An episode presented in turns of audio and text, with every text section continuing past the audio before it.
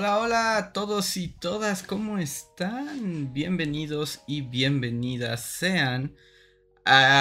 esta vez es como, sí, una edición del Bully Podcast, pero esta vez no es esos tipos opinan, sino es nuestra tradición anual, el show de Andrés, ¿no, ¿No es cierto? casi, casi, casi.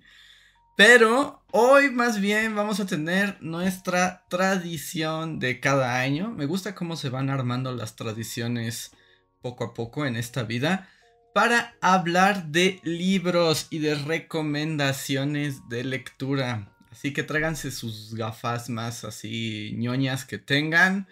Traigan sus recomendaciones de libros porque hoy vamos a platicar un buen rato de todos los libros que se leyeron este año. que tal vez no son tantos como me gustaría, pero es lo que hay. Y como siempre, me gusta que... Em, pues poder recomendarles un poco de lo que leí, eh, decirles algunas cosas de algunos libros y esperando que ustedes también los, este, los disfruten. Dicen ahí, ay, no, que me van a juzgar. No importa, los libros son para ser juzgados. Disfruten la lectura. Amen sus lecturas y permiten que yo los juzgue. No, no es cierto. Es como vamos a... Ustedes pueden juzgarme a mí, pero bueno, saludo a los que están llegando por aquí. Que andan por aquí, Aika Brown, Dinor Hernández, Marcos, Ginara 15, Nata de Leche, Fabiola Renata, José Antonio Martínez, Em, Islas Art, Ale EFN, Aparicho también anda por aquí. Muchísimas gracias a todos por conectarse. Dice Nato de Leche, el momento más booktuber de Andrés. Es, mi sueño, mi momento. Entonces, em, también les cuento, sí que este año se adelantó un poco eh, la recomendación de libros, pero se, eh, se adelantó por dos cuestiones. Primera cuestión, estaba viendo que los años pasados he hecho la recomendación eh, de libros como muy, muy al final, casi casi en Navidad, ¿no? Y pensé que tal vez adelantarlo un poco eh, estaría bien para, porque creo que es un buen momento para leer, ¿no? O sea, como estas semanas del agujero negro y así. Entonces creí que adelantarlo podía ser buena idea. Esa es la razón como ideológica. Y luego la razón práctica es que voy a salir de vacaciones. Entonces no quería también irme sin dejarles eh, la recomendación y este podcast. Entonces vamos a platicar. Les traigo un montón de libros, más de 20 libros para platicar. De unos hablaremos menos, de otros otros. Pero también, como siempre, los invito a participar en el chat. Aquí los voy a estar leyendo. Cuéntenme qué están leyendo ustedes, qué les parecen estos libros y recuerden que si además quieren apoyarnos para que continuemos haciendo el Bully Podcast y otro tipo de videos como los de Bully Magnets, recuerden que pueden apoyar a través del super chat, un pequeño donativo, nos escriben algo y eso seguro se leen y los platicamos. También gracias a los miembros de comunidad por eh, unirse a este canal. Si están en los miembros de comunidad, también escriban en el chat y tendrán prioridad para ser leídos y para seguir esta conversación. Y justo abrimos con un super chat de Dinora Hernández. Muchísimas gracias, Dinora, que dice: Ando en mi peor bache lector. Espero que estas recomendaciones me regresen al camino de la luz. Esperemos que sí. Y recuerden, y esto sí me gusta aclararlo cada año. Recuerden, amigos, que leer es un placer.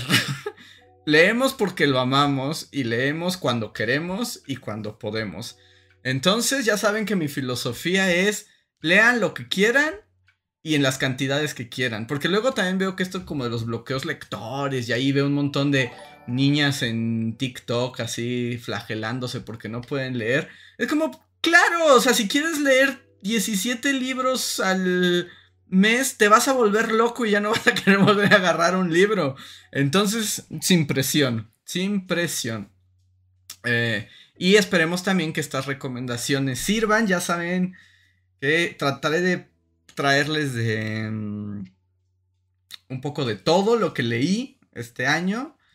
Solo, solo omití un par de libros demasiado malos como para ser mencionados. Como que Que, es así como, nada, esto, esto no vale la, pena mencionarlos. Dicen aquí Laura Gómez, me encanta esta tradición, mil gracias. No, gracias a ustedes por juntarse aquí y escucharme y platicar conmigo, hablar de libros. Dice que los audiones también son válidos. Sí, sí, sí, disfruten las historias, por Dios santo. Entonces disfruten sus historias, disfruten la literatura. ¿Están listos? No sé exactamente como siempre, no les voy a aplicar la de Booktuber de, miren mi libro, qué hermoso libro, son hojas, me cambió la vida, jamás se los mostré. No, sino les traje, tengo aquí imágenes de los libros, entonces mientras estemos hablando de cada libro, va a aparecer como aquí, para que por si también ven este video después o en el editado, pues puedan saber de qué libro estoy hablando y así y no se pierdan. Pero muy bien. ¿Están listos? Ah, una cosa antes de empezar, ya sé, mucho preámbulo, ya sé, pero eh, eh, eh, es, es, mi live y hago lo que quiero. Em, también, una de las partes más difíciles de leer, según yo, es encontrar recomendaciones de lectura o, o sea, o libros, o cómo buscas, cómo encuentras, etc.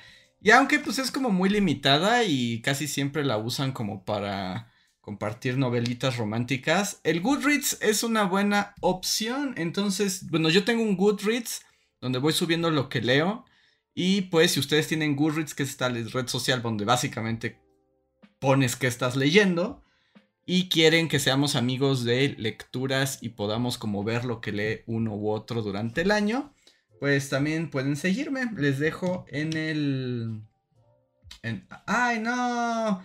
Copié, un, copié el superchat de Dinora y se borró lo que tenía. Entonces, déjenme ponerlo. Eh, se los voy a poner en el chat. Si quieren unirse, ahí ya hay varios que ya estamos juntos y vemos, vamos viendo lo que estamos este, leyendo. Y está padre porque puedes ver lo que están leyendo un montón de gente y puedes aprender y juzgar en silencio las lecturas de los demás. Muy bien, pero ahí se los dejo. Si quieren unirse, son bienvenidos. Hola Otto, ¿cómo estás? Escucho mientras elijo componentes para mi PC Gamer. Genial combinación. Muchas gracias, Otto. Carol dice, trabajaré mientras escucho de buenos libros. A lo que venimos, ¿a qué hora sale Song of Aquiles? ¡Nunca, Paricho! ¡Nunca! Si cuento super chat. Ya, eso lo veremos después. Pero por ahora, ¿están listos? Eh, estaba pensando cómo presentarlos. Les voy a presentar como los libros más, más o menos en el orden en el que mm, los estuve leyendo durante este año. Son mis lecturas de este año. Aunque voy a reservar para el final los mejores, como siempre. Así, los que yo digo que fueron los mejores libros que leí este año los voy a dejar al final. Pero entonces trataré un poco como em, de ir leyendo. Y muy bien, aquí es donde termina la intro. ¿Están listos amigos? ¿Están listos para escucharme rantear de libros y cosas así? Comenzamos. El primer libro, el primer libro, y también recuerden que si comentan, etcétera, pues los estoy leyendo en vivo al mismo tiempo. Entonces, este es un poco trampa porque es con el que cerré el año pasado, es decir, les platiqué de un libro que estaba empezando a leer, pero no les terminé de dar mi veredicto porque no, no lo había terminado. Es como el libro que leí a finales de diciembre y terminé a principios de enero de este año. Pero creo que ahora ya podemos hablar un poquito más de él. Y a ver, vamos a ver si funcionaron mis, este... A ver si sí funcionaron mis menjurjes aquí en el, en el stream. Que según yo me preparé, ya saben, hice mi tarea. Ahí, espero que se alcance a ver. Voy a hacer un poquito más grande para que todos puedan verlo. Pero, amigos, este es como de la lista de las eh, no ficción que, que leí eh, al principio de este año. ¿En qué moderno? Sí, sí, sí, para que no, no, para que puedan tener todo el material al mismo tiempo. Ya ven, estoy preparado. Eh, hola Isaac, hola Lucía, hola Gin, este, ya la había saludado, pero la saludo de nuevo. Pero este es un gran libro. En serio, es un gran libro. Si siguen el Bully Podcast, tal vez me han escuchado decir alguna que otra cosa de él. Pero se llama El Evangelio de las Anguilas de Patrick Svensson. Y, ah, qué, qué gran sorpresa este libro. E, es un libro que cuando piensas de qué se trata, es muy extraño. Bueno, es como, no sé qué tan atractivo sea para la mayoría. Pero básicamente el libro eh, trata... Em, es como las... Es como una reflexión, es como del autor, de Patrick Svensson, que cuenta como su vida, su infancia, junto a su padre, ¿no? que ellos viven, ahorita no me acuerdo, creo que es en Noruega, es, un, país nórdico.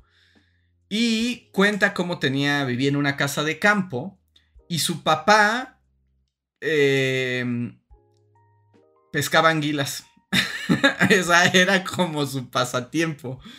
Y entonces el libro eh, tiene dos narraciones. Por un lado, cuenta la historia de él y con su padre, porque si bien digamos no tienen una relación tan cercana, porque el padre es un hombre así como, como ya saben, como soy un nórdico de campo y así, soy duro y frío. Eh, lo que comparte con su hijo durante toda su vida es la pesca de anguilas.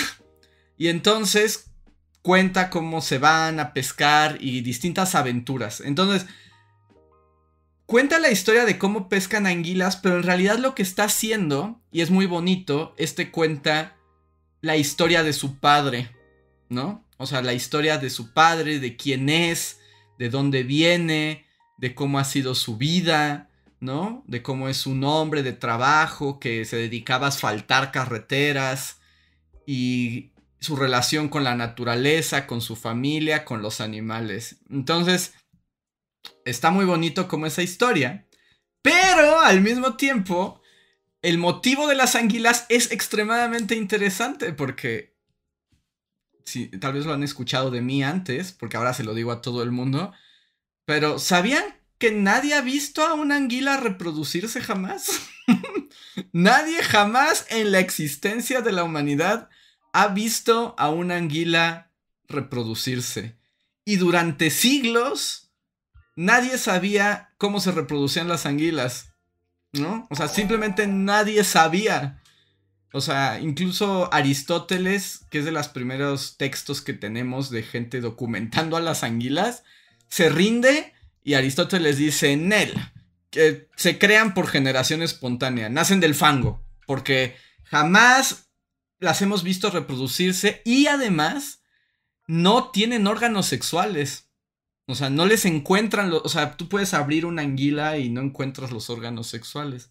Entonces, durante siglos, eh, durante siglos, se le conoció como el problema de la anguila. Y lo que hace en este libro, eh, Patrick Svensson, te va hablando de la historia del misterio de la anguila, de cómo se reproducen. Y va alternando. Un capítulo es él y su papá pescando anguilas. Y el otro capítulo es como un capítulo histórico que te va hablando y pasa, les digo, desde Aristóteles, por ejemplo, en otro habla de Freud, que durante, antes de, de inventar el psicoanálisis se dedicó como muchísimo tiempo a buscar los órganos sexuales de las anguilas. Y un poco va avanzando y ya te va contando lo que sabemos actualmente de las anguilas, ¿no? Porque resulta que mm, sí, o sea, obviamente sí se reproducen, pero el asunto es que tienen varias metamorfosis. Entonces, por mucho tiempo se creyó que las anguilas eran un animal, pero en realidad, o sea, que había varios animales parecidos a anguilas, pero resulta que todos son anguilas, nada más que en diferentes etapas.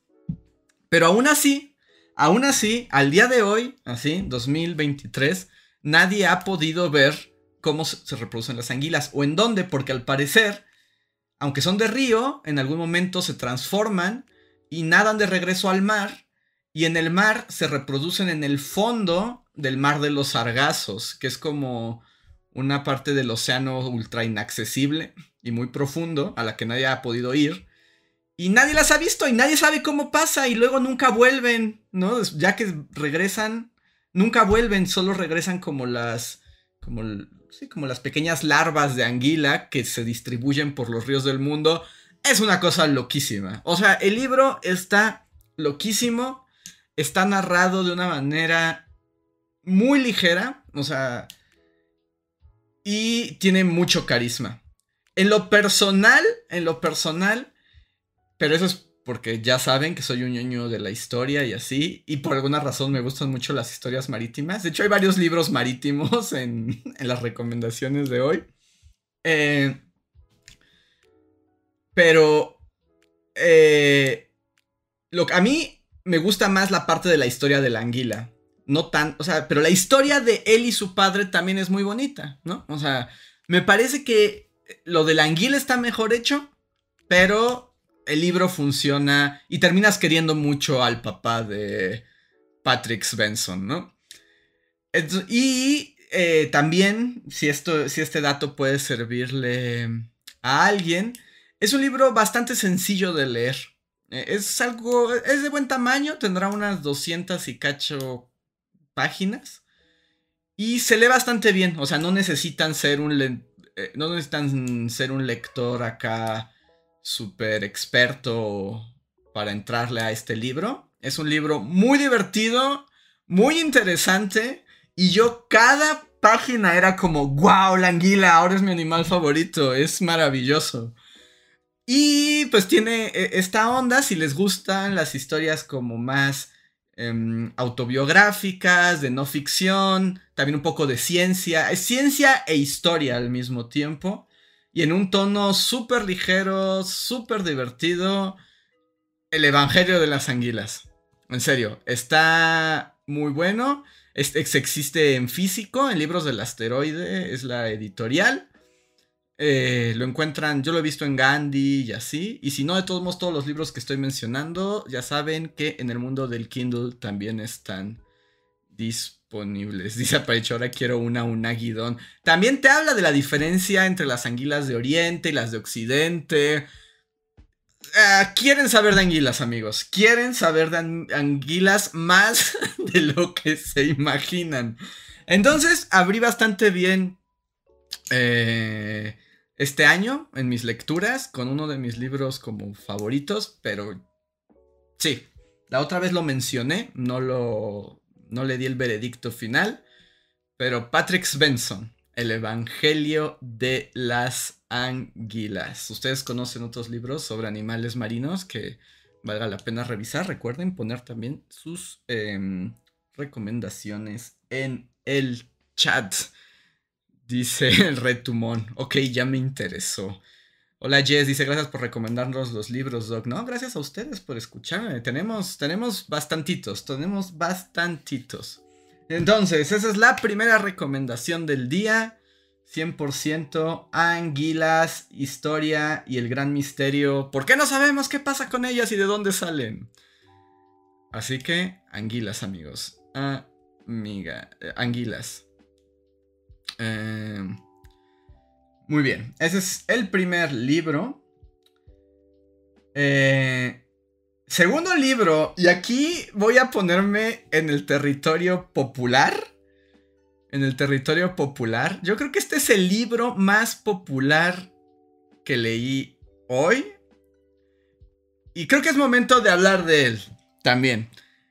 Y de este autor que seguro conocen si leen o si siguen TikTokers o si les gusta la fantasía y los libros así como épicos. De hecho, este libro yo lo empecé a leer porque en el canal de videojuegos, en Twitch, en el Dr. Zulcamara, yo había comentado con.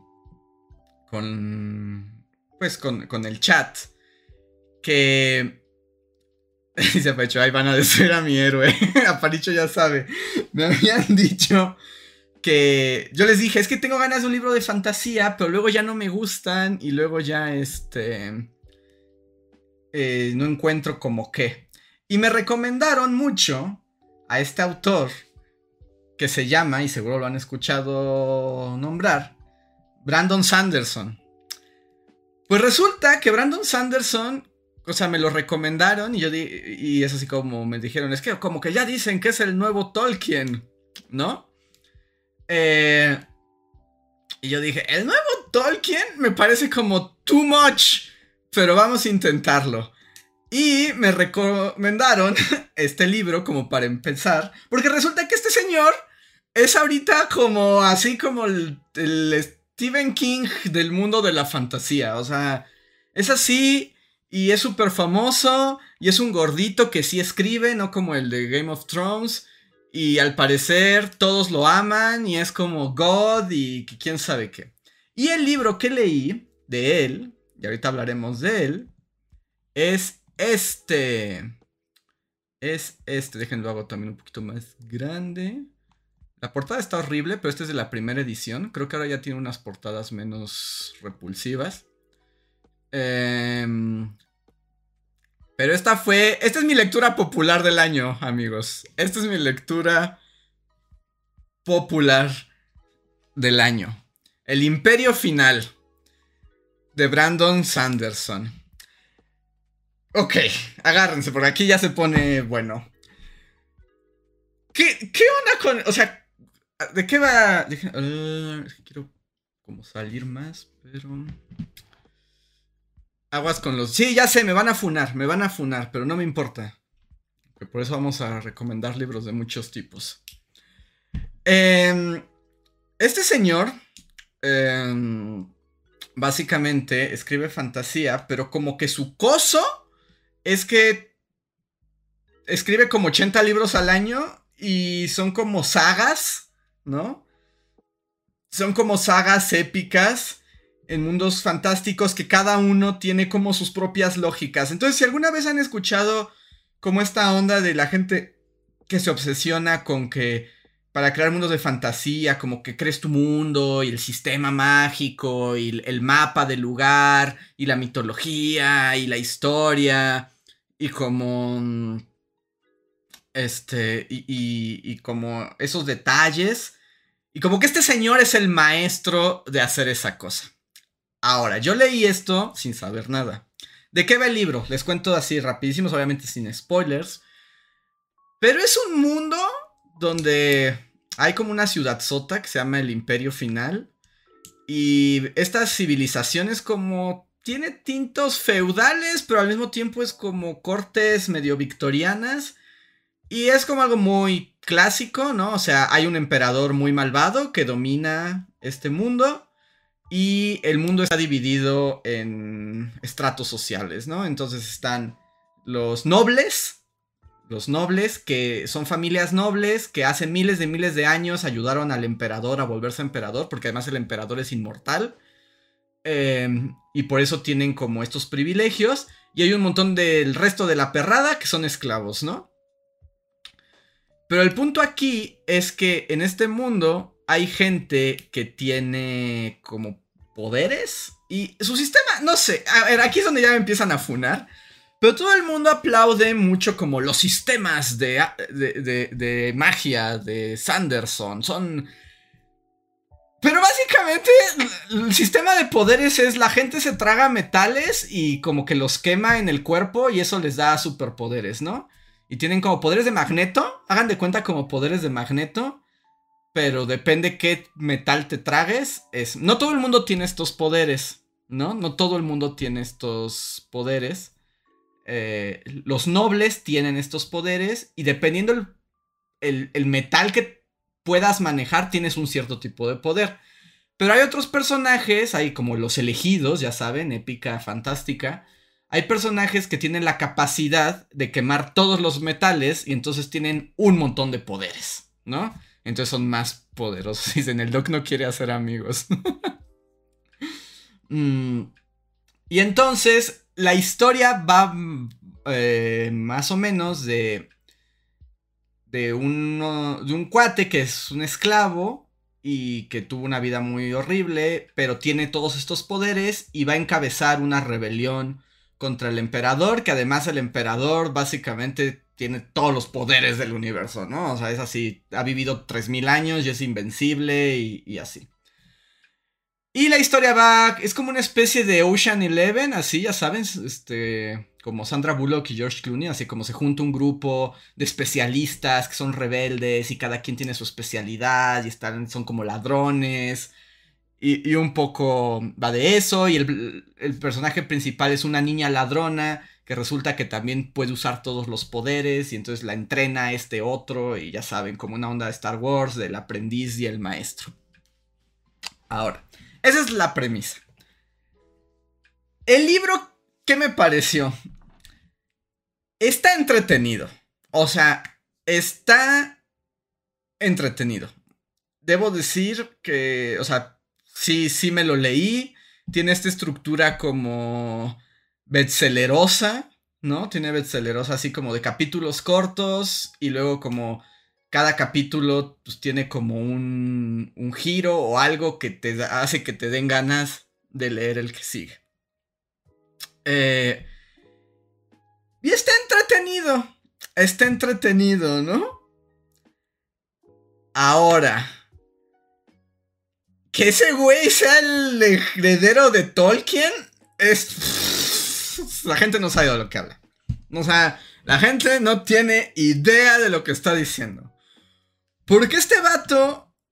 Lo que a mí me parece. Es que tiene un buen argumento.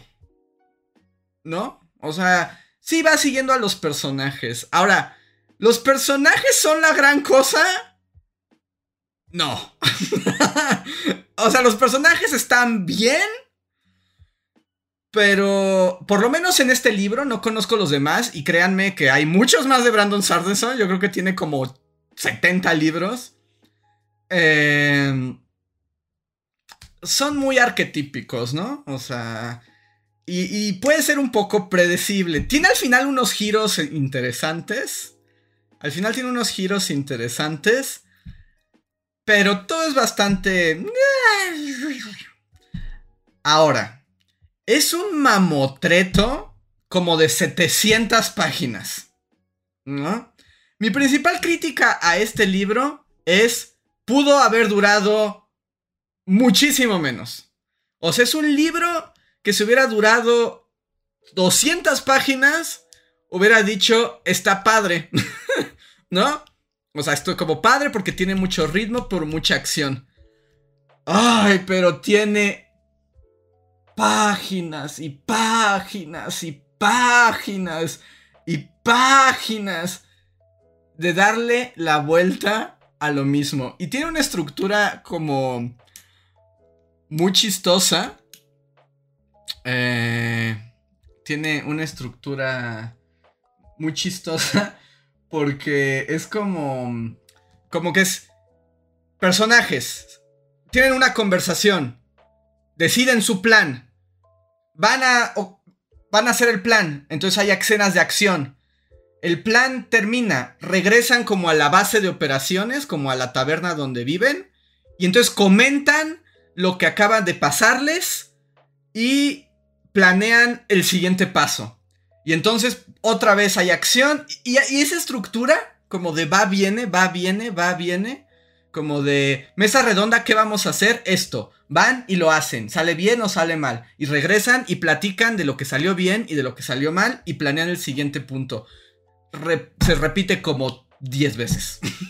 o sea, como 10 veces se repite. Como, exacto, Jorge L. Como un videojuego. Básicamente es como un videojuego. Entonces, tiene como buenos momentos. Algunas misiones del videojuego están buenas. Pero es como de, ay, otra vez. Ahí vamos otra vez. Ahí vamos otra vez. Ah, vamos otra vez. Y luego, también es como muy cinematográfico. Que también tengo entendido que justo esta saga que se llama Nacidos de la Bruma. Ya la van a llevar al cine. Y lo entiendo 100%. Está súper cinematográfico. Eso es bueno, eso es punto bueno para el libro, ¿no? O sea... Eh, punto bueno para el libro. Pero... no, sé. A mí me da mucha risa, pero soy un cínico asqueroso. Ya saben que soy horrible. Pero... Las escenas de pelea que yo había leído como... Sanderson tiene unas escenas de pelea maravillosas Están muy chistosas. Están muy chistosas porque son como. Como muy descriptivas. Al menos, insisto, en este libro no he leído los demás. Pero es como de. Y entonces, ¡piu! y ¡piau! y le pega y saca una espada y ¡huish! ¡huash! ¡huash! ¿No? Pero luego empieza a usar este sistema de poderes que es como magneto, como que empujan y jalan cosas de metal. Y entonces llega un punto en que ya no entiendes un carajo de nada, ¿no? O sea, es como de... Y le avienta, y lo jala, y lo siga, y ¡wunsh! y wow, y brinca, y ¡wush! y crash la ventana, y ¡rum! Y entonces como si, ¡kush, kush, kush! Ya, dime quién ganó. Y, y, y, y, y punto. Pero yo soy una persona horrible. Entonces, o sea, también...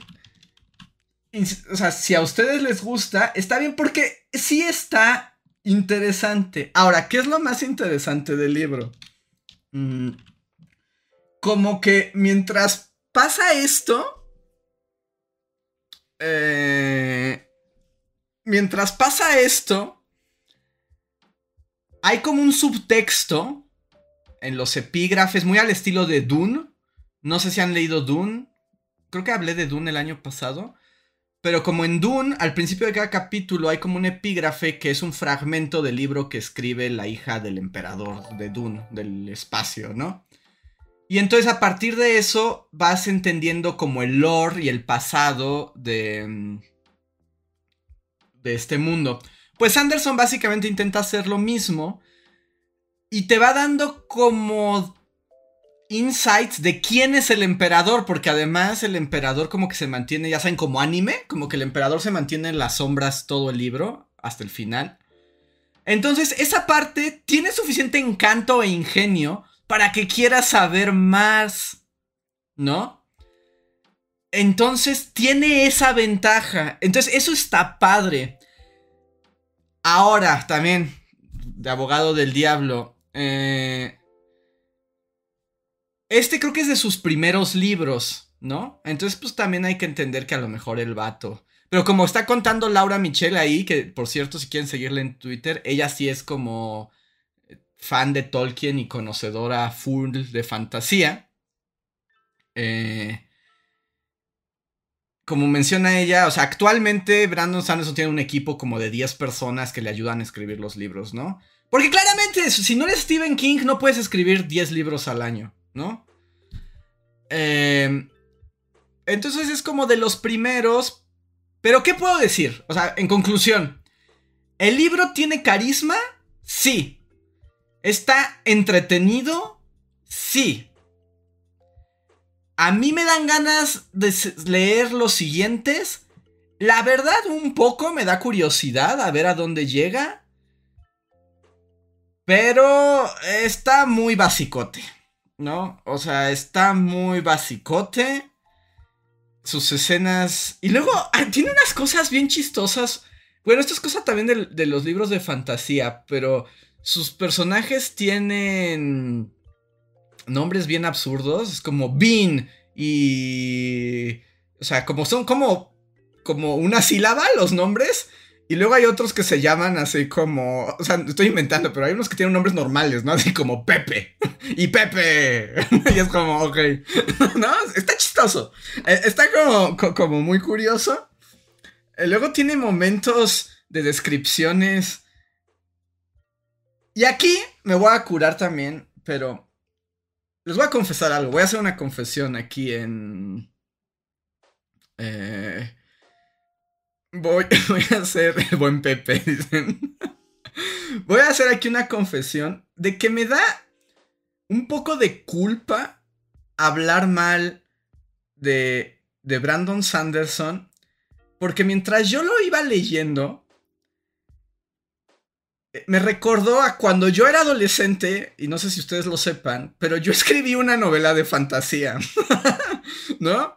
O sea, tenía 15 años y así, y escribí una novela de fantasía que muy al estilo Brandon Sanderson tiene como 800, 900 páginas, ¿no?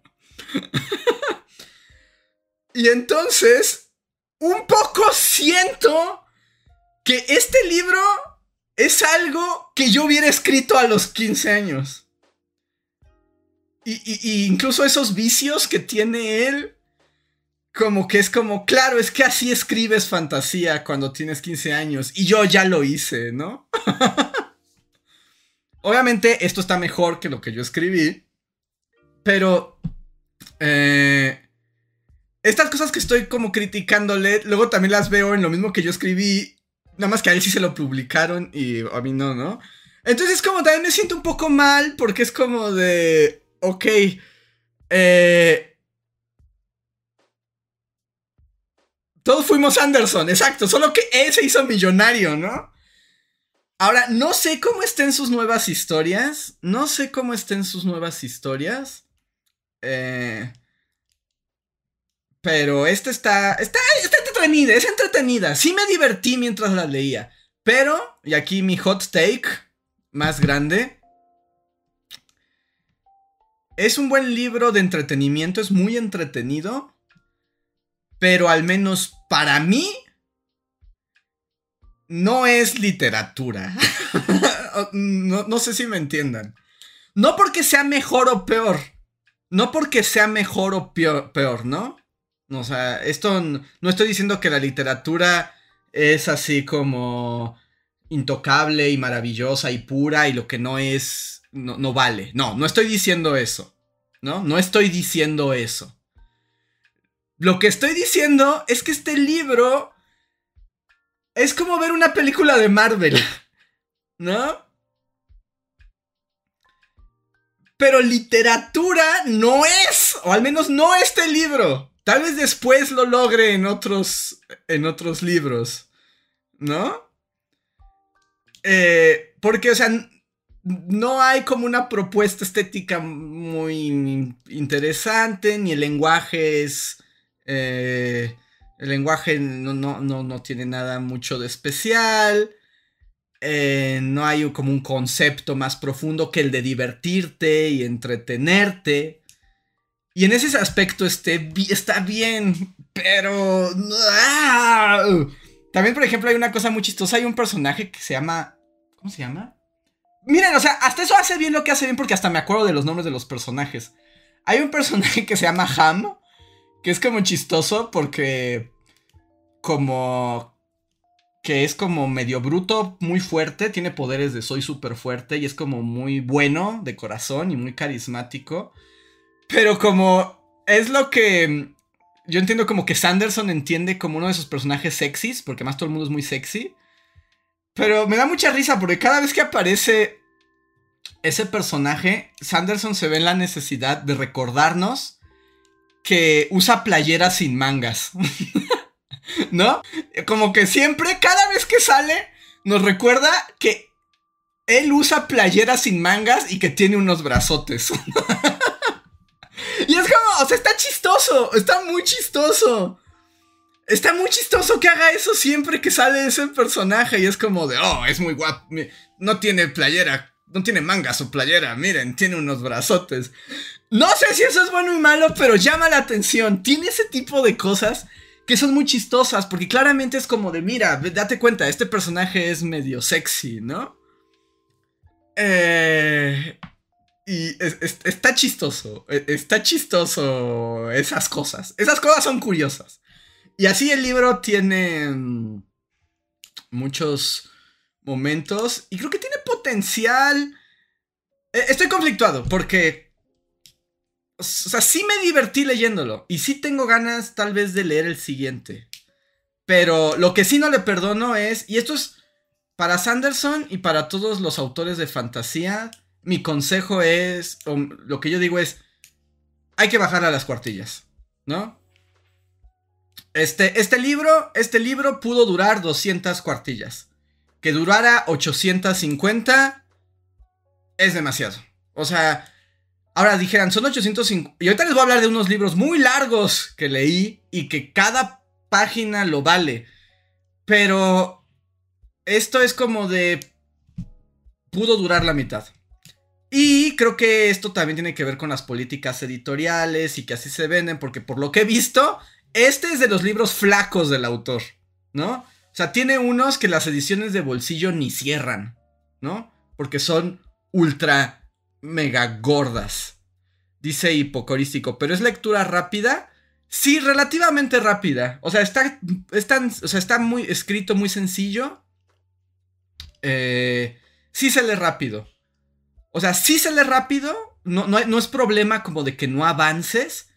Pero a mí hubo capítulos que. Que me dieron ganas de arrancarlos, ¿no? Es como si arrancas este capítulo. En realidad no desarrolla más al personaje, no desarrolla más la historia, no desarrolla más el lore. Solo es como estarse regodeando en los personajes, ¿no? Y como que eso en buena, en dosis pequeñas, está muy bien. Pero a mi, a mi gusto, too much. Y eso pasa con un montón de libros de literatura fantástica. Es como de bájenle, por favor, bájenle, por, bájenle, pero un montón, no, no. pero bueno, El Imperio Final, Brandon Sanderson. Mi recomendación, si les gusta la fantasía y es adelante, si está muy entretenido. Em, si quieren divertirse y hasta ahí, eh, también, ¿no? O sea, los personajes, eh, hay un par que son entrañables, aunque, insisto, son muy arquetípicos y un poquito sí sabes qué va a pasar desde el principio, ¿no? Hay un giro de tuerca al mero, mero, mero, mero final, pero que es un giro de tuerca como para que compres el libro 2, ¿no? como el efecto Marvel, como de escena post créditos, chan, chan, chan, lo que creías no es lo que creías, lee el siguiente libro para enterarte. Y y continúa. Y es un buen libro de vacaciones, así en una alberca. Brandon Sanderson. En una alberca en el aeropuerto. 100%. Tal vez lea el siguiente, tal vez sí. O tal vez no, porque son 80 mil páginas. Pero ahí está. ¿Me van a funar? ¿Ya me odian? Porque todo el mundo lo ama. Todo el mundo lo ama. Y está bien, pero pero no creo que para tanto. Laura Michelle nos deja un super chat. Dice: ¿Viste mi hilo de Twitter de supuestos nuevos Tolkien? Lo vi, Laura. Sí, son muchos nuevos Tolkien. Alguien tiene que detenerlos. que es una medida de marketing, ¿no? Em, Mercurión, muchísimas gracias, Mercurión. Desde Argentina nos deja un super chat. Gracias, que nos dice: Este es uno de sus libros iniciales. Su saga de libros que lo ponen tan arriba es su saga principal, El Archivo de las Tormentas. Ese es su goti. O sea, ese es el mero, mero bueno. Archivo de las Tormentas. Mm. Y aquí les pregunto. ¿Debería leer otro libro de Sanderson? Y tal vez cambie mi opinión. ¿Le, le doy mi atención otras mil cuartillas? ¿Ustedes qué opinan? Si ustedes dicen, porque además yo este lo, leí por recomendación de ustedes. Eh, pero puede que tal vez no siga esta saga. Vea un video de YouTube para enterarme la historia del emperador y ya. Em, pero le puedo dar otra oportunidad. Es lo suficientemente entretenido para que esté dispuesto a darle otra oportunidad. Así se los dejo. Así es, es lo mejor que puedo decir del libro. Es lo suficientemente entretenido para que quiera darle otra oportunidad. ¿No? Entonces, eso fue. Funado, herís sus sentimientos, lo siento, solo son mis opiniones. Solo son mis opiniones, pero les explico por qué. Ahora, vamos a un lugar diametralmente opuesto. Vamos a algo diametralmente opuesto. Me preguntan si leí algo lascivo.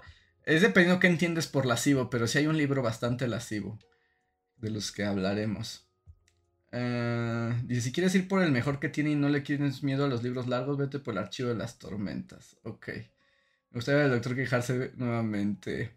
Cuando tenía 15 años estaba con Nietzsche, no con Sanderson.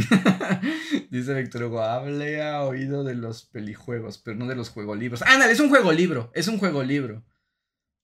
Um, haga un no recomendaciones.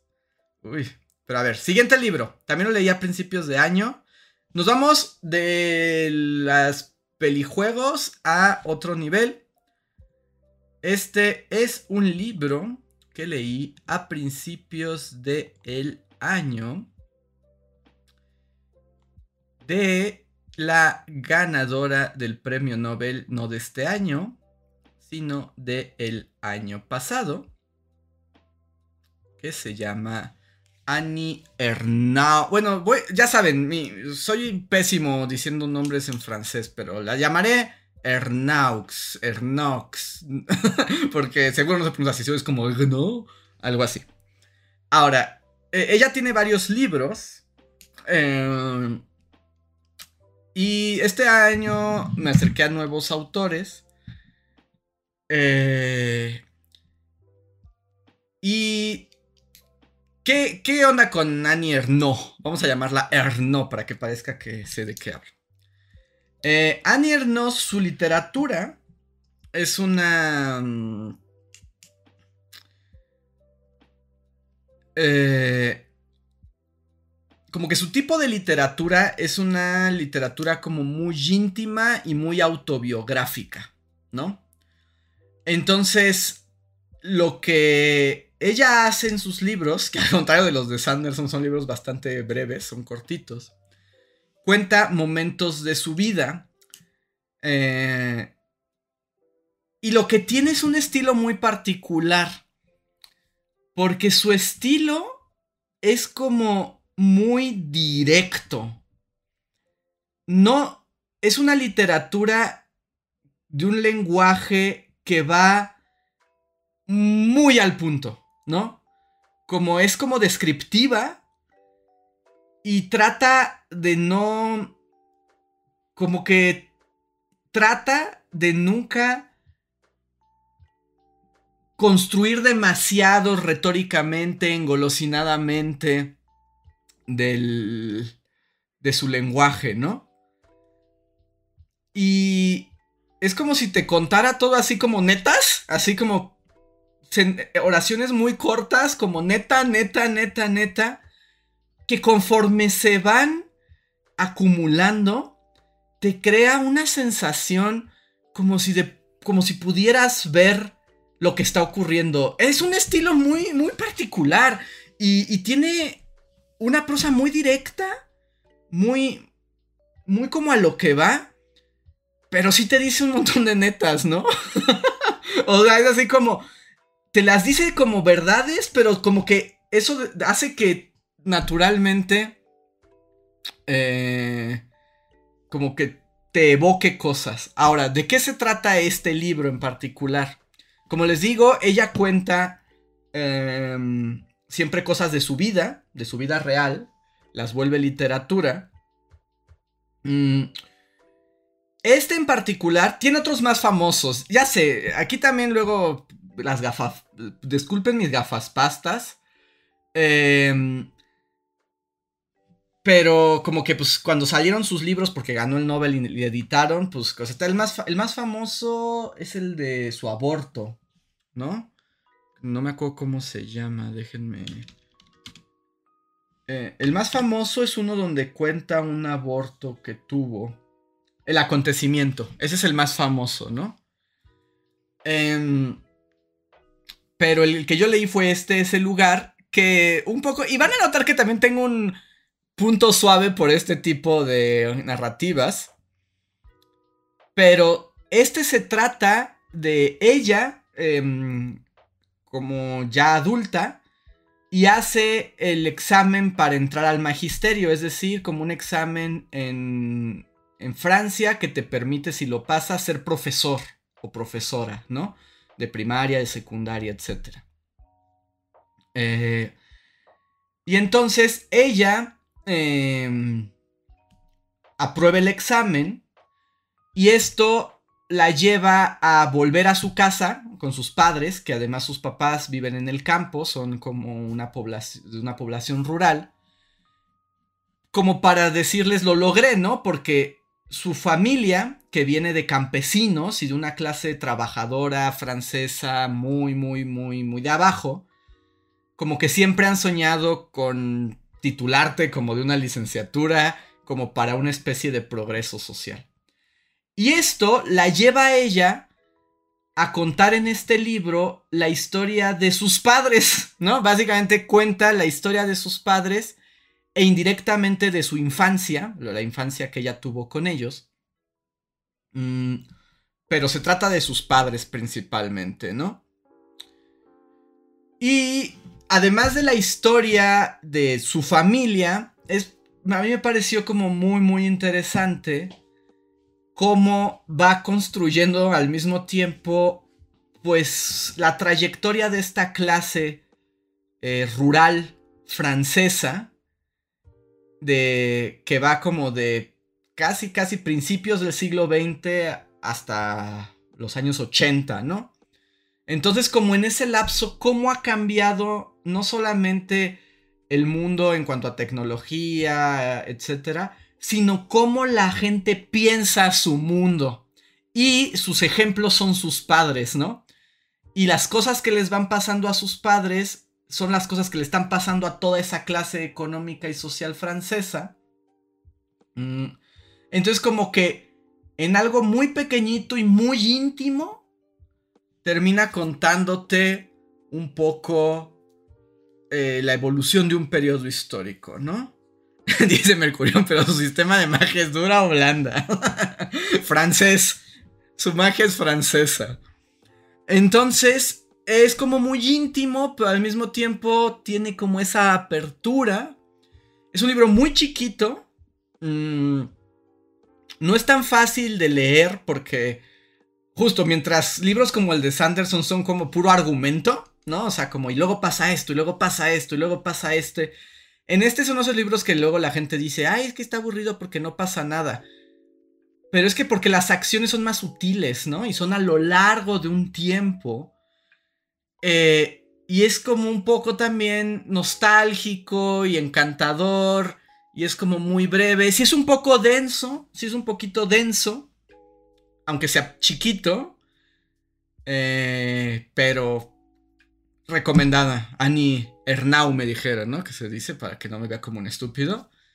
Eh, Francine Caños, este libro se publicó en los 80s, pero la historia de sus padres viene como de principios del siglo XX hasta 80, ¿no? Entonces, dice Apacho, es una literatura muy japonesa. Podríamos entender un poco japonés, sí, como de esto de la contemplación y el paso del tiempo y la historia de sus padres, ¿no? Entonces, no es el libro más famoso de ella.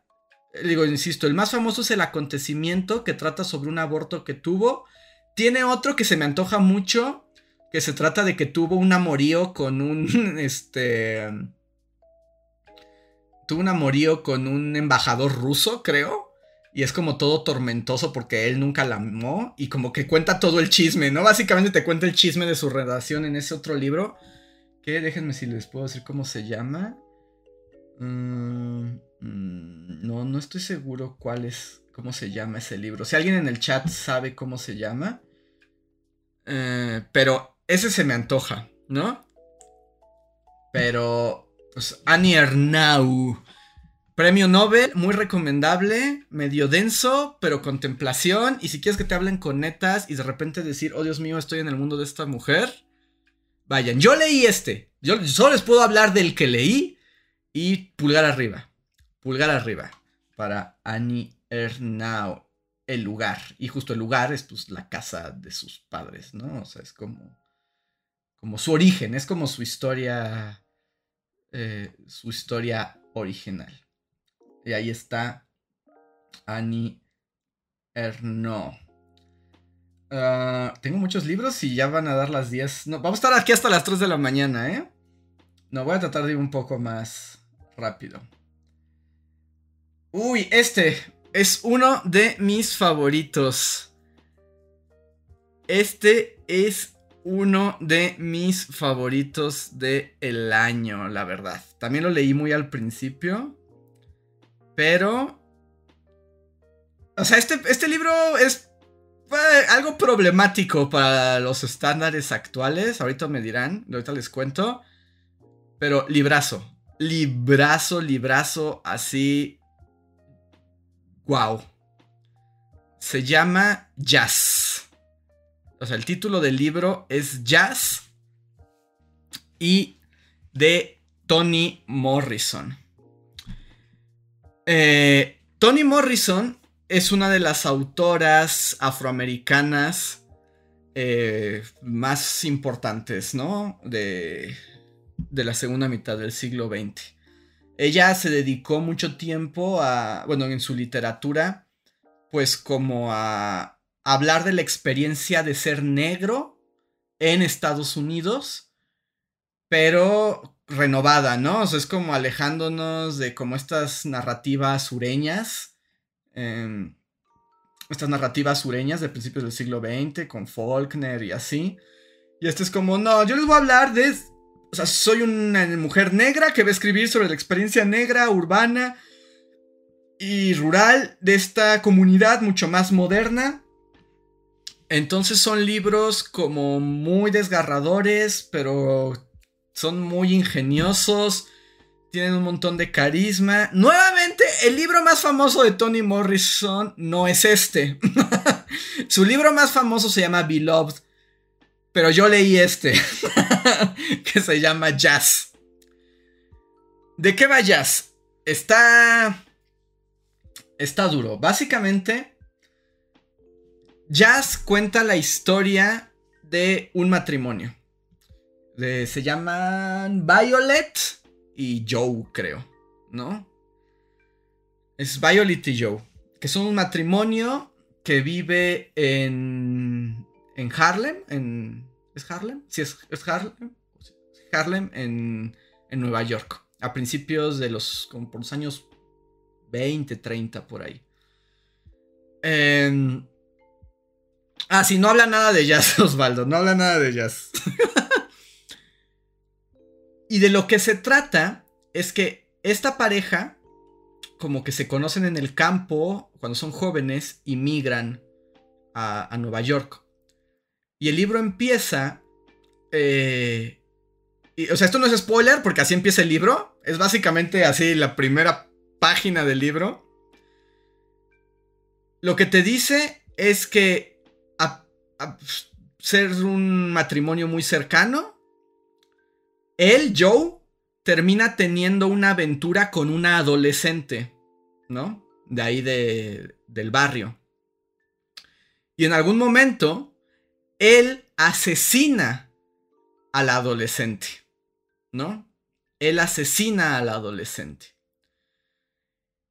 Y la historia empieza cuando están en el funeral de, la chica adolescente, le digo, no es spoiler, porque así empieza el libro, en serio, son las primeras tres páginas.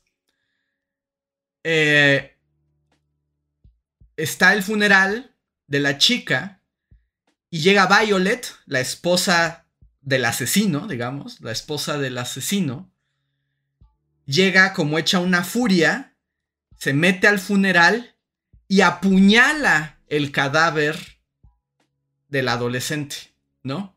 A la que odia por haberle robado a su marido, el amor de su marido, ¿no? Entonces, todo mal, ¿no? O sea, si lo ponemos como hoy, esto yo creo que no se podría publicar muy fácilmente.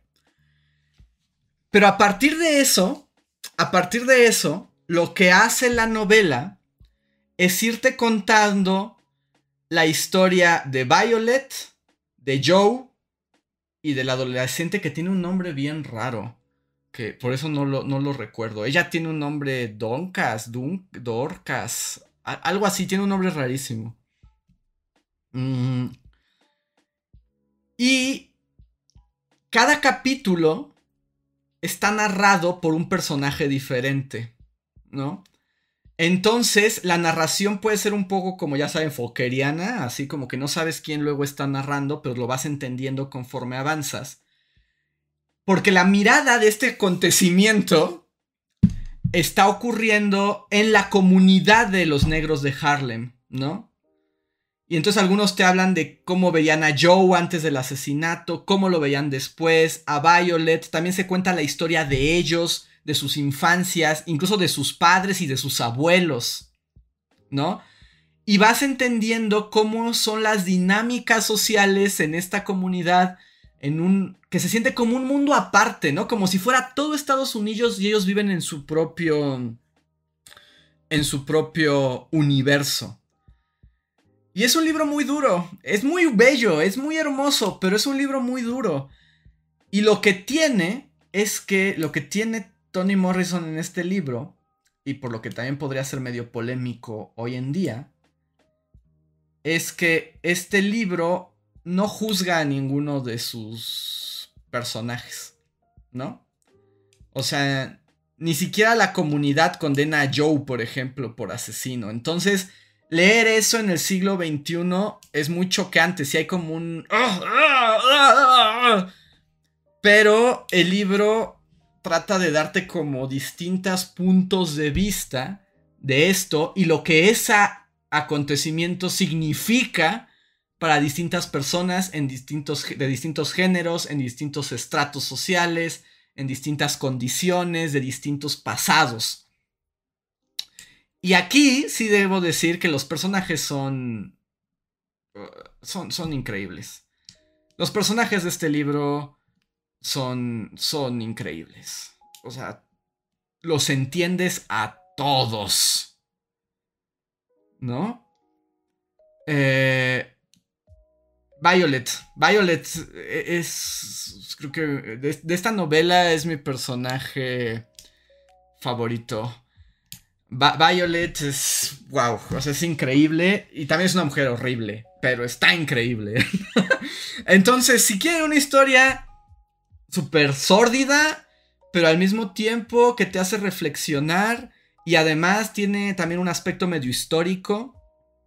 Eh y les interesa a lo mejor como la historia de las comunidades negras en Estados Unidos.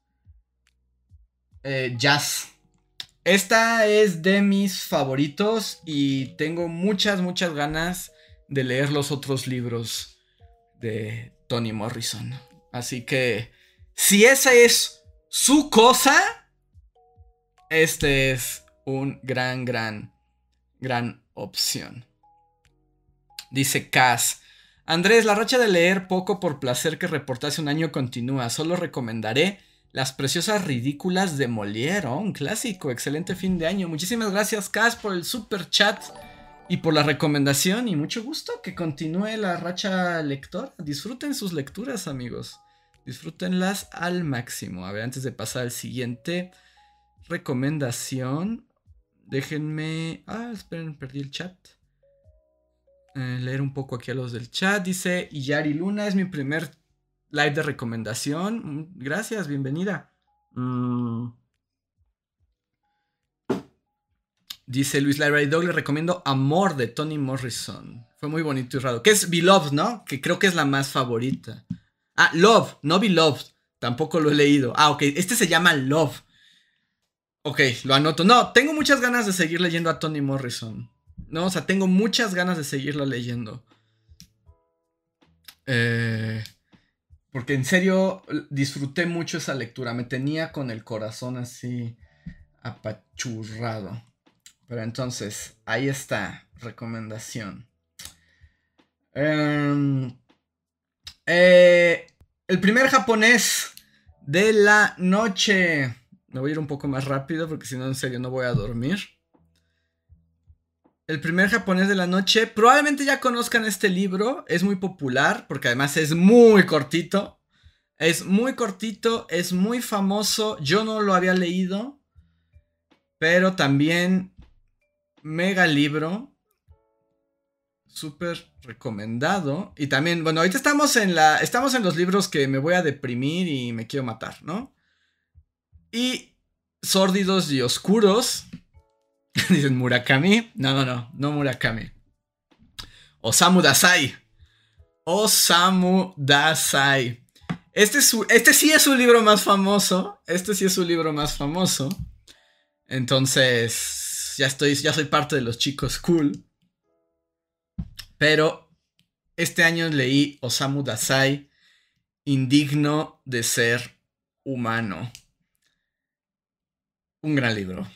Un gran libro. Que me habían preguntado por ahí si se había leído cosas lascivas y retorcidas, pues los japoneses, ¿no? O sea, este librito es un pequeño, un pequeño librito, en serio. O sea, este creo que lo leí en uno o dos sentadas, ¿no? Pero si los suyos son los libros deprimentes y depresivos, Indigno de ser humano es una gran opción. ¿De qué va? Básicamente de una persona horrible. Pero es como muy curioso. Narra las aventuras de el narrador, porque según recuerdo no tiene nombre, ¿no? No tiene nombre. Que básicamente es un joven japonés burgués, un niño japonés burgués, em, que crece en una casa de campo bastante grande.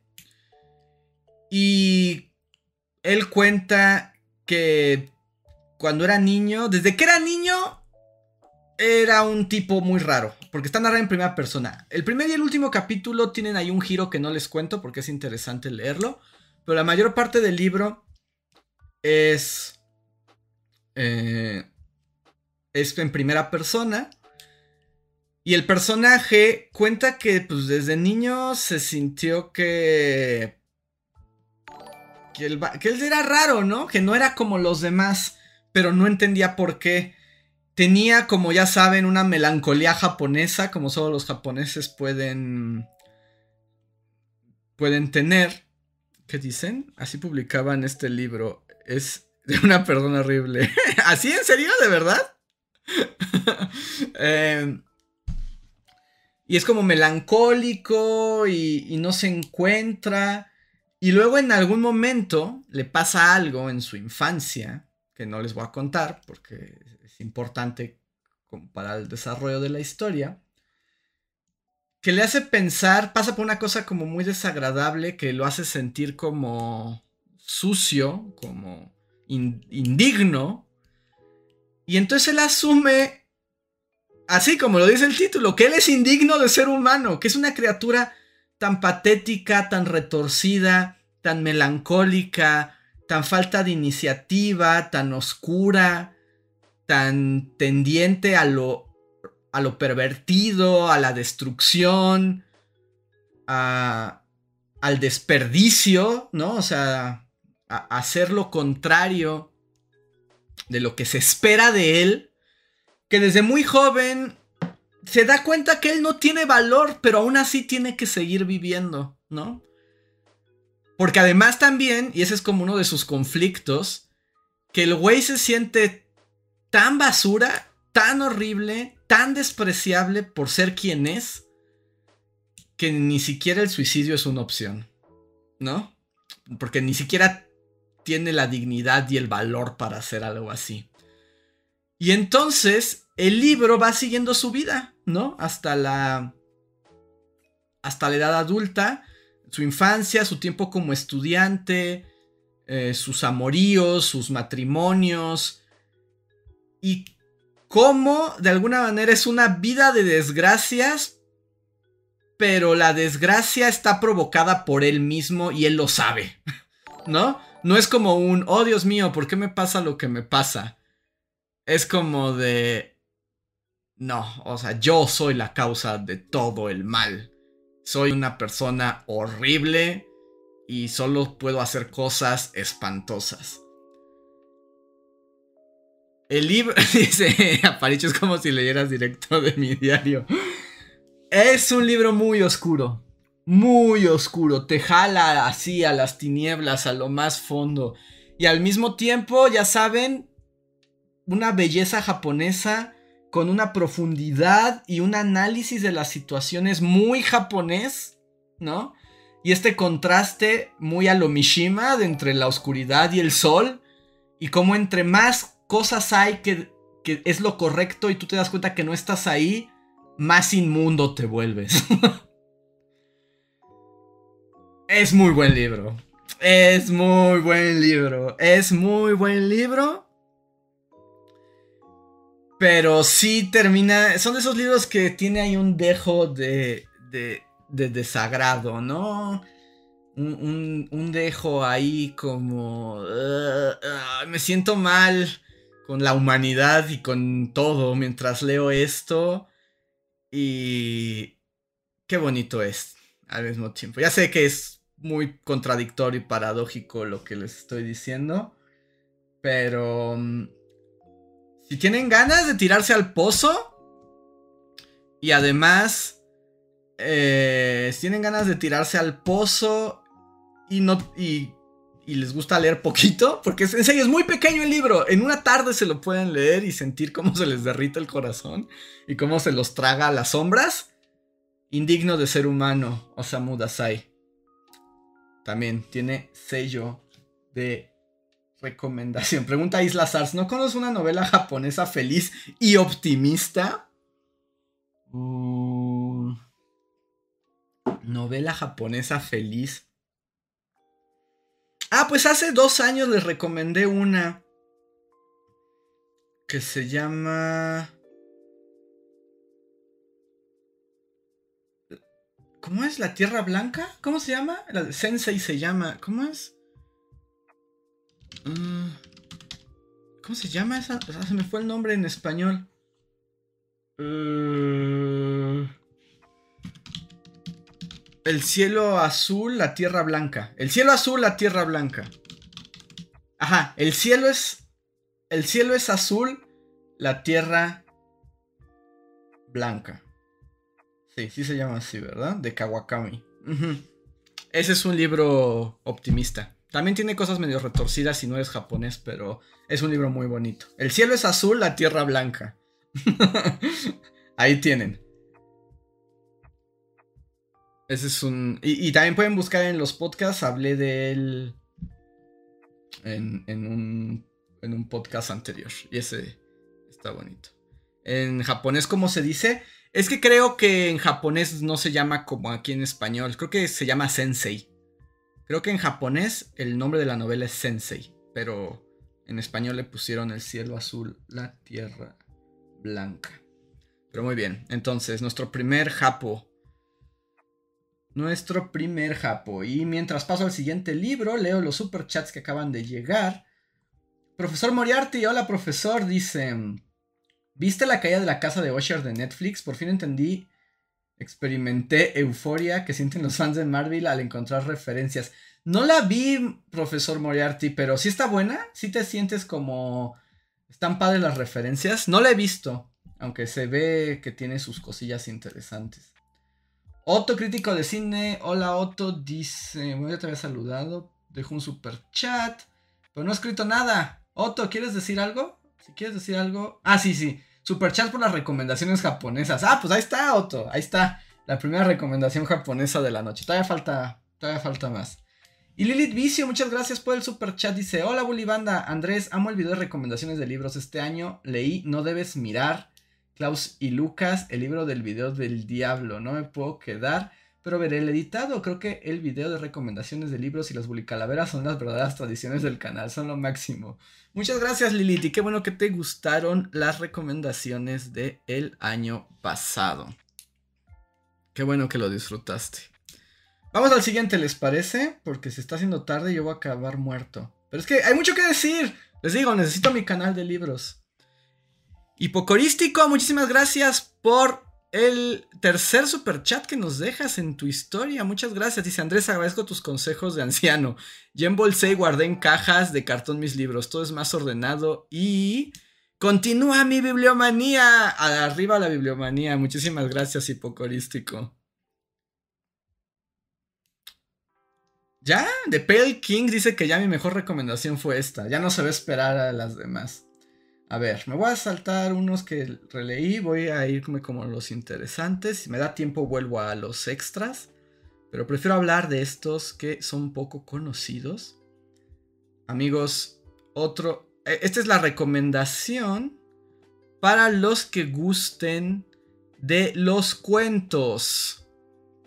Para los que gusten de los cuentos.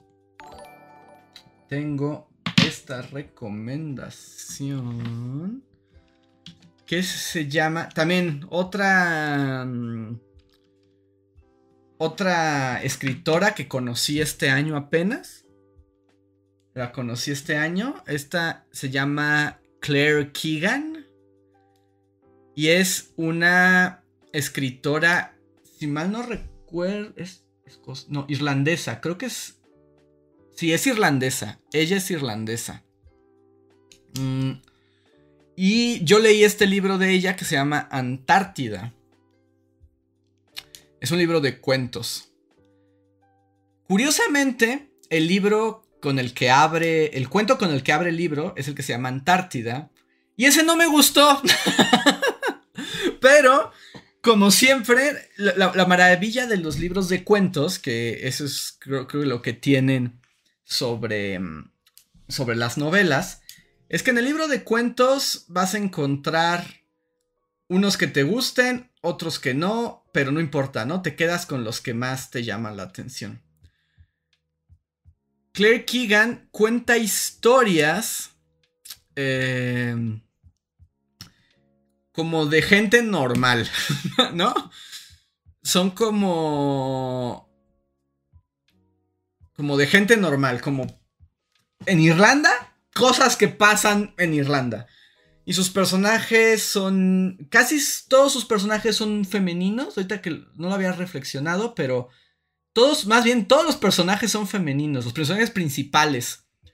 Entonces es como una experiencia de ser mujer en Irlanda, ¿no? Desde también siglo XX, ¿no? Esta sí llega, creo que sacó un libro el año pasado o algo así, entonces, o sea, es muy contemporánea, ella es muy contemporánea. Y están bien buenos sus cuentos. ¡Ah! Me gustaron mucho. Eh,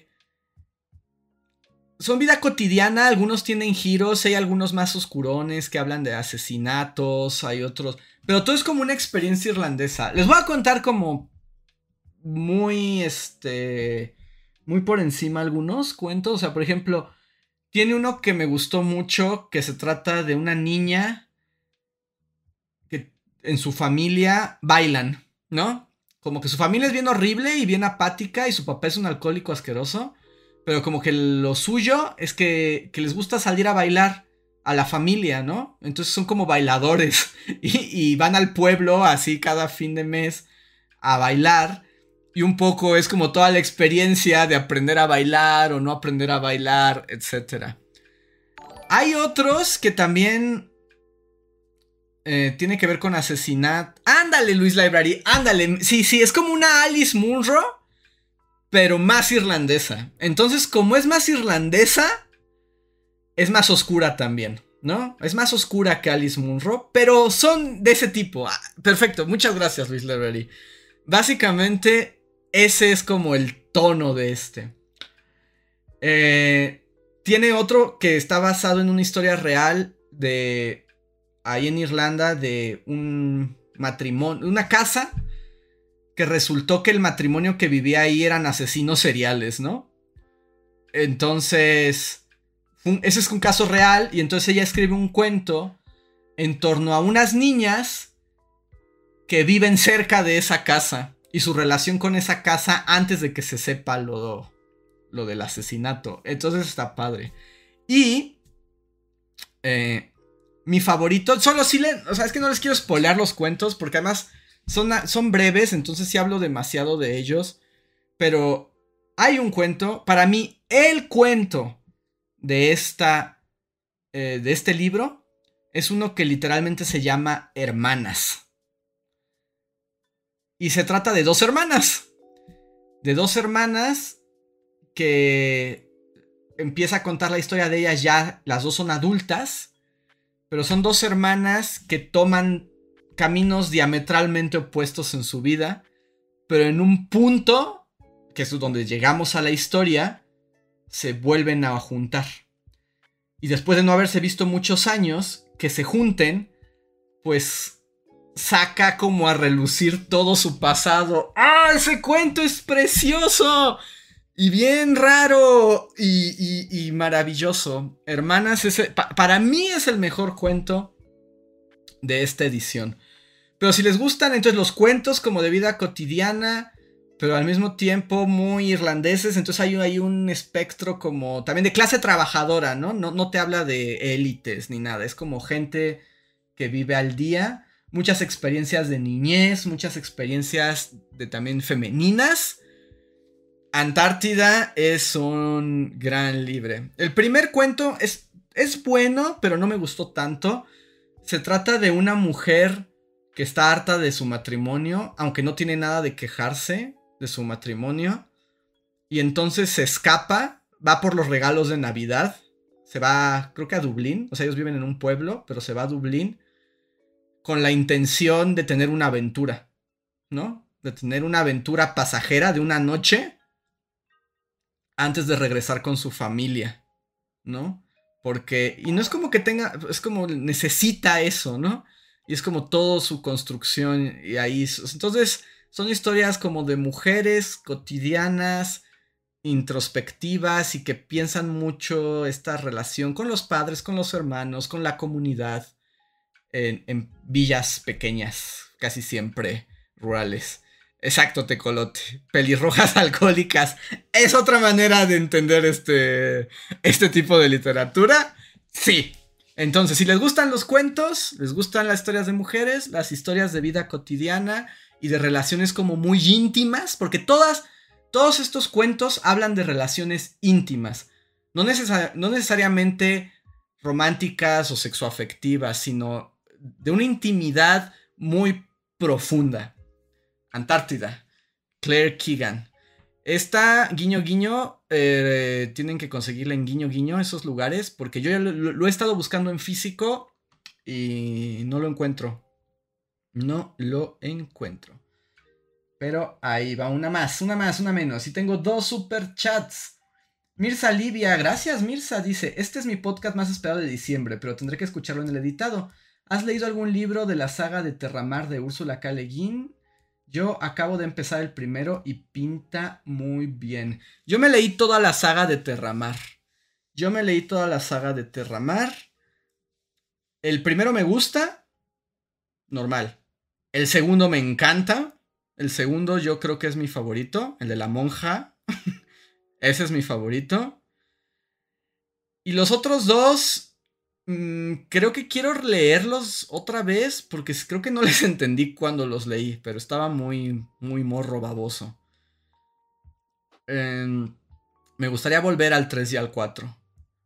Pero sí, Terramar es lo que he leído. Muchas gracias, Mirza.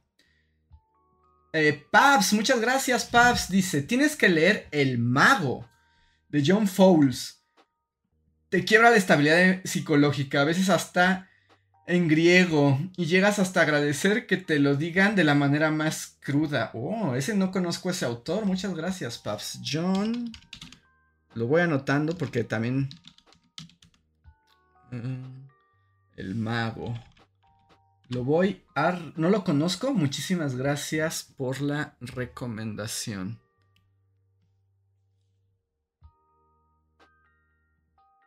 Ah, dice Laura Michel. Toda, toda, Andrés. Los cinco son. El primero es el del mago. El segundo es el de la monja. El tercero no me acuerdo cuál es. El cuarto es el de los dragones. Y el quinto. No estoy seguro. El mago es de Alchemist. No, no, no, ese no es. Este, tú eres la más experta. En el otro viento. Tal vez me falte el quinto. Tal vez no sabía de la existencia del quinto. Y no puedo recordar de qué trata el tercero. no puedo recordar de qué trata el tercero, pero sí lo leí. Pero insisto, estaba muy morro y era muy estúpido. Entonces tal vez no entendí. Tal vez no, no entendí bien. Pero a mí el segundo fue el que más me gustó. Hasta donde recuerdo, ¿no? Pero son libros que dan ganas eh, volver a ellos. A ver. El siguiente, el siguiente, el siguiente. Uy, bueno. Mm, ¿Qué prefieren, chat? Uno. Es que. Es que voy en orden, pero. Es que el que sigue es uno japonés. ¿Me voy al japonés o lo guardo para después? Ah, claro, ya me sí, ya, ya me acordé, sí. Sí, Laura, ya sé cuál es el tercero. También siento que no, no, no, ya me acordé de él, pero no, creo que no lo, este, no lo, como que no me, no me generó mucho, porque pues ya lo olvidé, ¿no? Pero insisto, estaba muy baboso. Eh, dice, en segundo, eh, dice, ah, es vida. El segundo, en efecto, es el más em, emotivo. Ok, pues vamos a mi otro japonés amado. Y bueno, este no es sorpresa para nadie, ya hemos hablado muchas veces, pero yo no había leído este. Y alguien me preguntó, ¿has leído algo lascivo? Si hay algo lascivo que yo leí este año, es a mi querido Mishima y el pabellón de oro. O sea, si a algún libro le puedo, incluso los que tratan de muerte y horrores y el del Tony Morrison, etc. Eh, no, esto, esto es lascivo. esto es lascivo, pero no por las razones tal vez que lo están pensando. Yo no tengo nada más que hablar de Yukio Mishima. O sea, Mishima es Dios. O sea, Mishima es Dios. Yo jamás he leído un libro de Mishima que no sea lo máximo que he leído en mi vida, ¿no? O sea... Eh, ¿qué, digo? O sea, es Mishima, o sea, es fucking Mishima, o sea, es el mejor, ¿no? O sea, todo lo que lean de él, todo lo que he leído de él, y a este ritmo creo que ya, me, ya está, creo que sí va a llegar el momento en el que me puedan, o sea, que, que haya leído todo lo de Mishima antes de morir, ¿no? Eh, pero es Dios. El pabellón de oro. ¿De qué se trata esta novela? Esta novela, o sea, está inspirada en, en algo que sí pasó y en Kioto, la ciudad imperial japonesa, existe el Kinkakuji, que es el pabellón de oro, que es esta estructura eh, dorada, que bueno, ahí se ve, esta edición tiene una, una, imagen horrible, pero bueno, ahí está el pabellón de oro, lo pueden ver en esa imagen. Eh, que es muy hermoso, muy contemplativo. Si van a Kioto tienen que ir a verlo. Pero en los 50, eh, el pabellón fue quemado por un monje del templo, ¿no? Porque el pabellón pertenece a un, a, un templo budista, ¿no? Que es el que, que, lo, que lo cuida y que lo administra. Eh, fue como toda una gran noticia, toda una pérdida. Ya después lo reconstruyeron, que en Japón no es un gran problema porque estos edificios clásicos están hechos de madera, entonces cada determinado tiempo se rehacen. Em, pero Mishima se inspira en esto. Mm, se inspira en esto y escribe este libro. Y este libro trata de un monje, de un monje joven, que muy al estilo de lo que leí de, de, Dasai, ¿no? Que de, Indigno de Ser Humano. También es una persona bien espantosa, es un joven monje que su padre era monje de una provincia muy lejana y lo manda con sus contactos a de novicio, por llamarlo de alguna manera, a el pabellón de oro, ¿no? Porque el prior, el, monje mayor, el prior de ese pabellón, es amigo del papá. Y entonces lo mandan, cuando fallece el papá, lo mandan y la mamá lo manda como con la idea de que él se convierte en el prior del pabellón dorado y todo se tuerce. y básicamente todo se tuerce. Porque muy al estilo japonés, este monje joven, es casi un adolescente, también es melancólico, también es bien oscuro, y está viviendo todo el tiempo en una eterna reflexión, que además es una reflexión muy de Mishima, de qué es lo bello, ¿no? ¿Qué es la belleza? ¿Dónde se encuentra la belleza. Y como este monje es tartamudo, él es tartamudo, él de alguna manera es imperfecto, ¿no? Y e, esa tara que tiene, esa tartamudez que tiene, él la ve como una mancha frente al esplendor del pabellón de oro, ¿no? Entonces empieza una relación muy interesante, muy introspectiva, muy filosófica entre qué es la belleza, lo que está afuera, lo que está dentro, yo soy feo, yo soy horrible. Y un poco, eh, pues este monje conoce, tiene dos amigos, que uno de ellos es uno de los personajes que más he odiado en mi vida, así. Tiene un amigo que es como un amigo que es todo luz y todo luminosidad, ¿no? Y es como guapo. Eh, también es monje y es guapo y es inteligente y es carismático.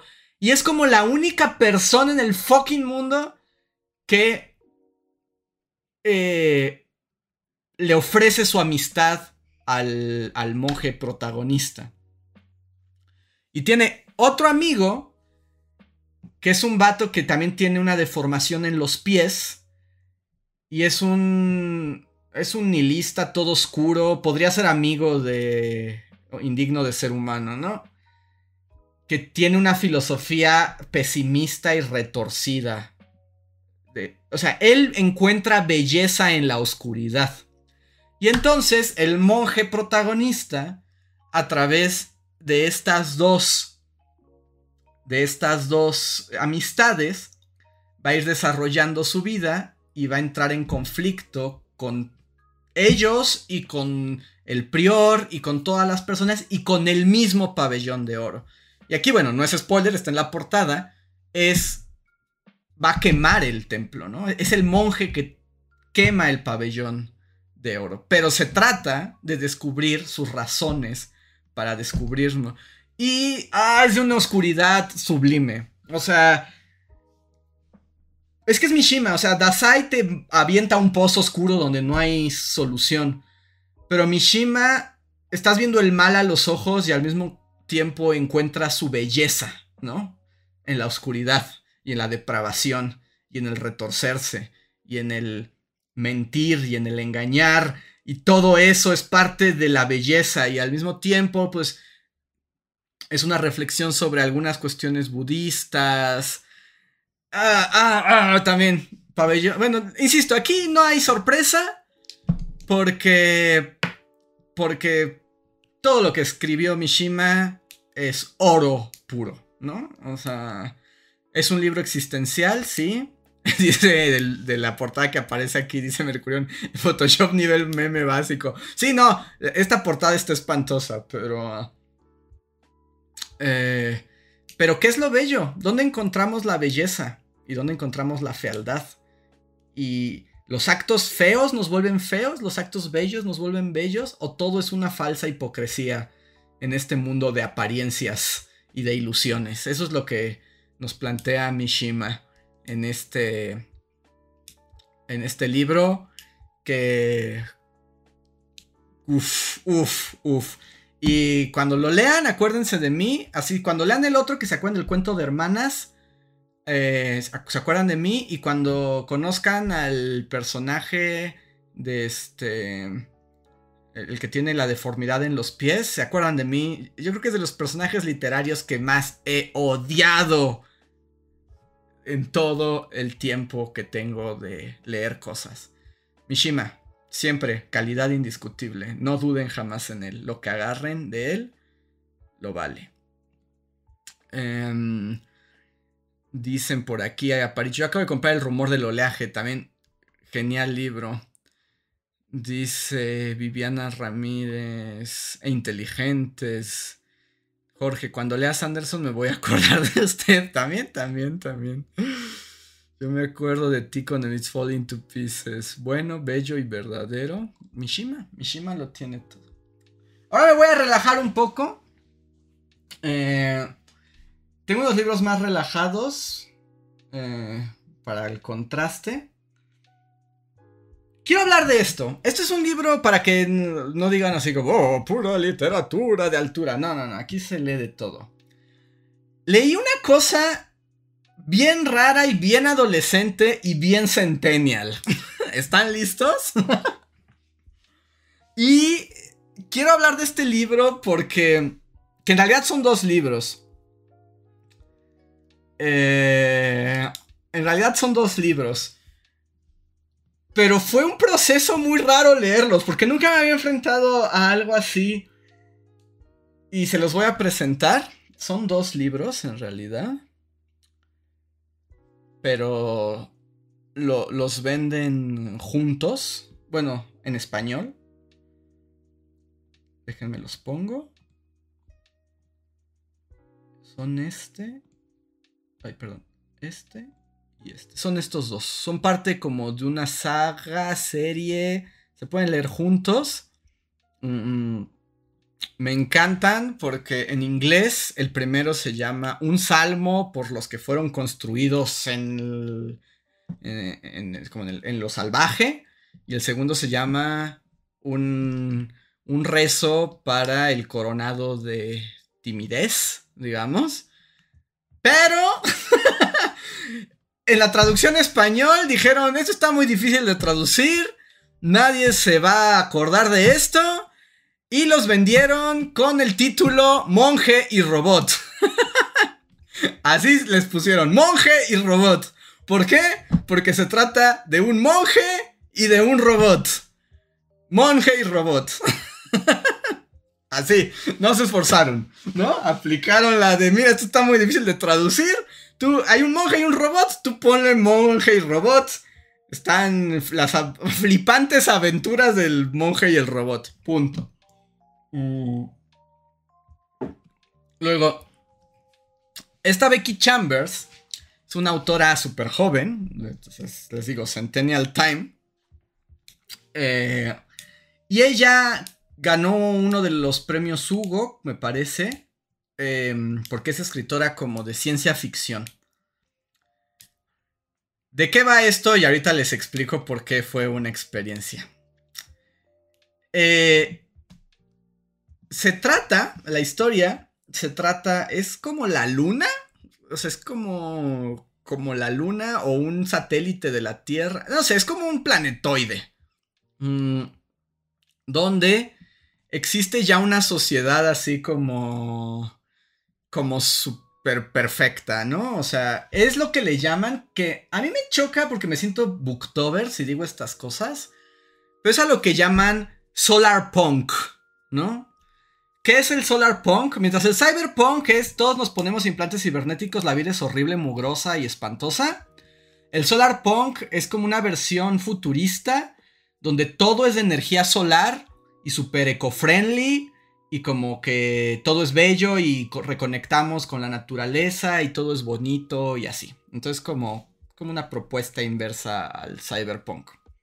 Entonces en este mundo, este planetoide está... Sí, sí, sí, Pale Knight es como ciencia ficción. Em, en este mundo, pues lo punk es que todo está padre, Big Roses. Yo creo que esa es la parte punk, es lo que no se cree de esta ficción.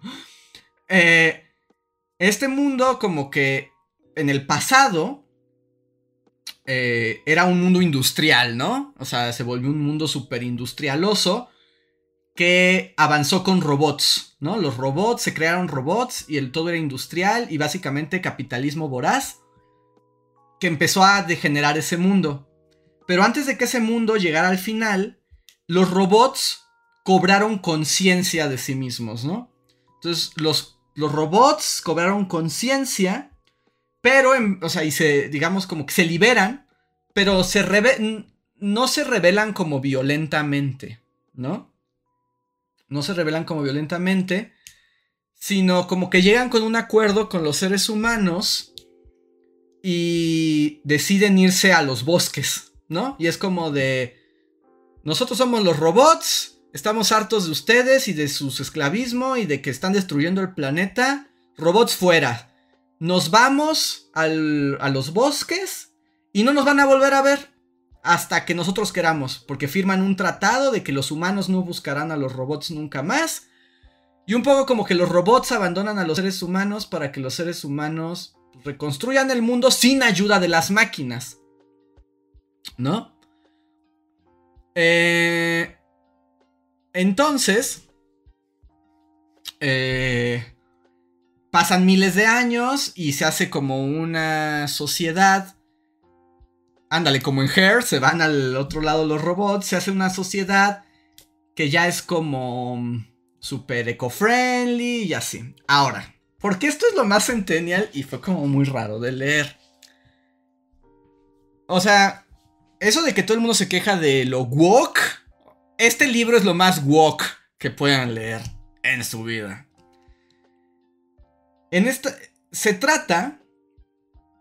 ¿Cómo? Ay, ese no me, no me acuerdo cómo se llama el personaje. Él era el hermane, ¿qué? Se me fue el nombre del, del personaje, pero bueno. Se trata de un. En esta sociedad hay un monje que es gender fluid, ¿no? O sea, eh, ya les digo, es lo más centennial que hay en este mundo. Es género fluido, monje, es Le Monje. Que asumo que es como un varón, pero no sé, su género es fluido. Eh, que en esta sociedad hay como varios dioses y él es como un monje para el dios como de la buena vibra. no me acuerdo cómo se llama su dios. Em, pero pues su vida está resuelta. Tiene casa, comida, sustento, amigos. Eh, pero un día se despierta y se da cuenta que aunque tiene todo, como que algo le falta, ¿no? Como que... Como que es infeliz. O sea, es como de, pues sí, tengo todo, pero algo me falta. Y entonces eh, cambia como de profesión. Eh, dice, Becky Chambers tiene 30 años, Andrés, como que centennial. O sea, ella está bien, bueno, está joven. 30 años para un escritor es muy joven. Y sus libros están súper centennials. Eh, y entonces lo que pasa es que se vuelve lo que le llaman en este mundo un monje de té. Que básicamente agarra su carrito, que además es eco-friendly también, una bici. Y se va como a pueblear. Y entonces la gente se acerca a este pueblo, a este monje, a contarle sus problemas, ¿no? Es como una especie de confesión cristiana, pero sin cristianismo. Eh, y como que él solo escucha y los deja ser porque buena vibra. Pero aún así se vuelve muy exitoso como monje del té, pero sigue sin. sin encontrar su camino. Entonces decide adentrarse en el bosque. Y en el bosque se encuentra con un robot, ¿no? de los que se fueron hace miles y miles de, de años, que es un robot que está decidiendo volver a tener contacto humano, ¿no? Para ver si los robots y los seres humanos pueden volver a coexistir. Y ya. Y básicamente el libro se trata de la relación entre este monje y el robot y cómo son tan distintos que su relación los hace cada uno conocerse a sí mismos. ¿No? O sea, el monje se va a conocer mejor a sí mismo a través del robot y el robot se va a conocer mejor a sí mismo a través del monje. ¿Y qué tiene esta novela? Es como que no pasa nada pero ellos dos, la relación entre ellos es como muy bonita. Y como... ¿A quién le recomendaría este libro? Como que si en algún momento de sus vidas se han sentido perdidos y sin propósito, ¿no? Como un vacío existencial este libro es como que alguien te sienta, justo como el monje que te da té. O sea, es un libro que te sienta, te pone una cobijita, así, una cobijita en día lluvioso, una tacita de té. Y así como. Es como. confortable. Tiene un efecto confortable el libro. No pasa nada. Eh, o sea, no, no, tiene... Es como introspectivo el libro. El libro es como. Es como. No es que. No es tanto como un Slice of Life. Porque al fin de cuentas es un monje con un robot, ¿no? Em, pero yo al principio estaba muy escéptico con lo que estaba leyendo. Luego, dato curioso. Es el primer libro con lenguaje inclusivo que leo. Porque sí es Le Monje, ¿no? Y todo es el lenguaje inclusivo. Hasta tuve un momento como de, a ver, a ver, ¿esto es la traducción o es el... o, o es la original? Y bueno, en, el, desde el, el original también es como neutro en géneros, ¿no? Entonces por momentos es raro leerlo. Al principio sí no entiendes nada, ¿no? Porque sí hay como momentos donde los artículos lo hacen complicado. Pero mientras avanzas, te vas acostumbrando Y funciona. Y es muy chistoso porque la verdad yo sí estaba así de viejo rancio cuando lo empecé. Así como, no se entiende nada, no se entiende nada, ¿no? La pureza del lenguaje. Y conforme avanza, no es cierto, te callan la boca y es como si entiendes todo lo que está pasando. O sea, ya que te acostumbras y le agarras el ritmo, es raro, pero funciona, ¿no? Eh, pero funciona. Y es un libro muy raro, porque es como de caminar con el robot y, que el, monje se conozca a sí mismo y, y, tú te identificas muy, o sea, tú como lector te identificas muy fácil con el monje porque son esas preguntas existencialistas ultra básicas, ¿no? ¿Quién soy yo? ¿Cuál es mi propósito? Mi propósito? ¿Cómo puedo ser feliz? ¿Merezco ser feliz? Tiene este asunto como vocacional también, ¿no? Es como de, ¿qué pasa si soy bien bueno en lo que hago, pero no me gusta y no me hace feliz? Pero me da miedo enfrentar otras cosas, o sea, me da miedo abandonar mi vida y empezar de cero, ¿no? Son como esas preguntas, como muy básicas, pero que todos podemos conectar con ellas.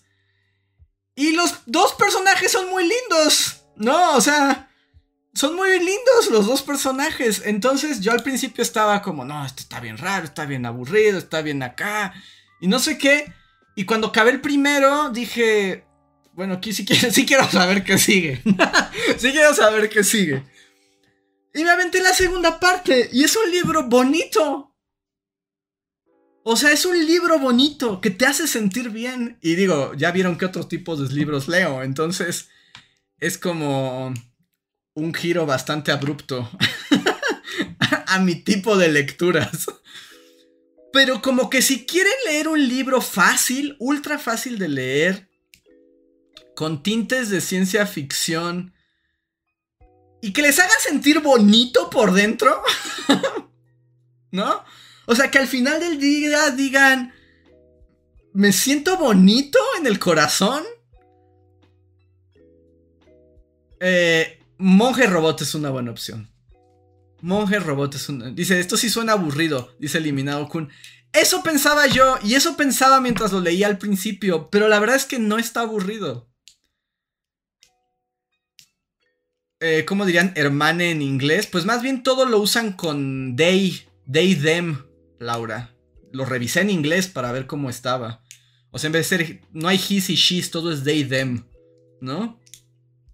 Entonces, para que vean que aquí las recomendaciones van de todo y para todos y para todes y como se sientan.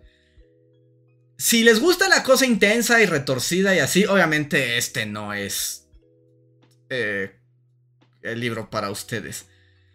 Pero si les gusta, dice, dice Isla, si me gusta el anime Slice of Life, ¿me lo recomiendas? Sí. Sí, si les gusta el Slice of Life, este libro. Y trata algunas cosas como filosóficas básicas, pero es un libro bonito. No sé, me, me, me convenció. Me convenció lo bonito que te sientes al final. Pero es bonito, ¿no? Lo que tiene. Pero bueno, ahí, el libro, el libro juvenil que leí, este y Sanderson, y son completamente diferentes, ¿no? Son completamente de otro universo. Pero vamos al siguiente libro, ya casi son las 11 y me faltan como 20. Espero que mañana no tengan que trabajar. Mm, a ver, ¿cuál les presento? A ver, ¿quieren uno ya los que siguen no son tan bonitos, todos tienen algo como medio retorcidón. Pero, ¿qué prefieren? ¿Los que te hacen sonreír o los que te hacen como quererte morir? ¿Vivir o morir? Es la pregunta. Pónganla en el chat, en lo que los voy leyendo. Mm. Dice a Es Vida. También de ciencia ficción fácil pueden leer a Andy Weir, Proyecto Hail Mary, es por donde yo comenzaría. Eh, Camilo dice, regresa el collar a Hermione Granger, Andrés. Dicen, quiero llorar, dice hiporístico. Vivir para morir, morir, morir, morir, morir. La verdad, vivir. No, están acá como... Ok. Vamos a. Vamos a uno bien oscurón. Bien oscurón. Es probable que este no lo conozcan porque es como medio raro. Yo tampoco lo conocía hasta hace muy poco. De hecho, creo que este autor. es, creo que es su primer libro y creo que acaba de escribir uno más. Creo que solo tiene dos. Este es gringo, según. Si no, si no me equivoco. Es gringo. Pero está muy interesante. Está muy interesante este libro. Es de Mark Haber. Estoy casi seguro que es gringo. Mark Haber. Eh, y el libro se llama El jardín de Reinhardt. Como casi como nuestro Reinhardt, solo que este es Reinhardt. Eh, este libro está muy bueno. Está, está muy bueno y está bien retorcidote también. Em, ¿De qué trata? Toda la historia es, es una locura, e, es una cosa bien loca. Todo comienza en una selva uruguaya, ¿no? Ocurre como finales del siglo XIX, principios del siglo XX. Y está narrada por un personaje que es como una especie de secretario asistente del tal Reinhardt, ¿no? Y empezamos la historia en esta, en esta, expedición en una selva uruguaya. Eh, una, una, selva uruguaya. Organizada por este Reinhardt. Que están buscando a un escritor uruguayo desaparecido. Un poco así como los detectives salvajes, así como en busca de... No me acuerdo cómo se llama, Tinajero. Es... Eh, es como eso. Pero ¿de qué trata... ¿De qué trata el libro? Se trata de este personaje Reinhardt es como el personaje principal visto a través de su secretario. El secretario es el que cuenta todo. Y resulta que este Reinhardt es como un millonario, es hijo de unos millonarios porque tienen... él es belga, creo. Es belga o austriaco o algo así. Pero son dueños que una de las tabacaleras más grandes del siglo XIX. Entonces es un güey ultra mega millonaria sasazo que también es un alma atormentada, que se siente diferente, pero es extremadamente carismático. Y este Reinhardt anda en una búsqueda de algo, ¿no? Algo que llene su vacío existencial. Y llega a la conclusión que su cosa, que su cosa es la melancolía, ¿no? Entonces empieza a crear como todo un sistema de escala de valores y de como una teología casi casi sobre por qué la melancolía es el centro del universo. Pero el güey está demente. El güey está completamente demente. Y es un tipo súper horrible que además es ultra mega cocainómano. ¿no? Y todo está narrado como esta búsqueda por la melancolía. Todo está narrado desde la punta de vista del secretario, que lo admira y lo ama con locura. ¿No? O sea, e-, está así como... Es su ídolo, es su ídolo, su dios, prácticamente, el que, el que narra.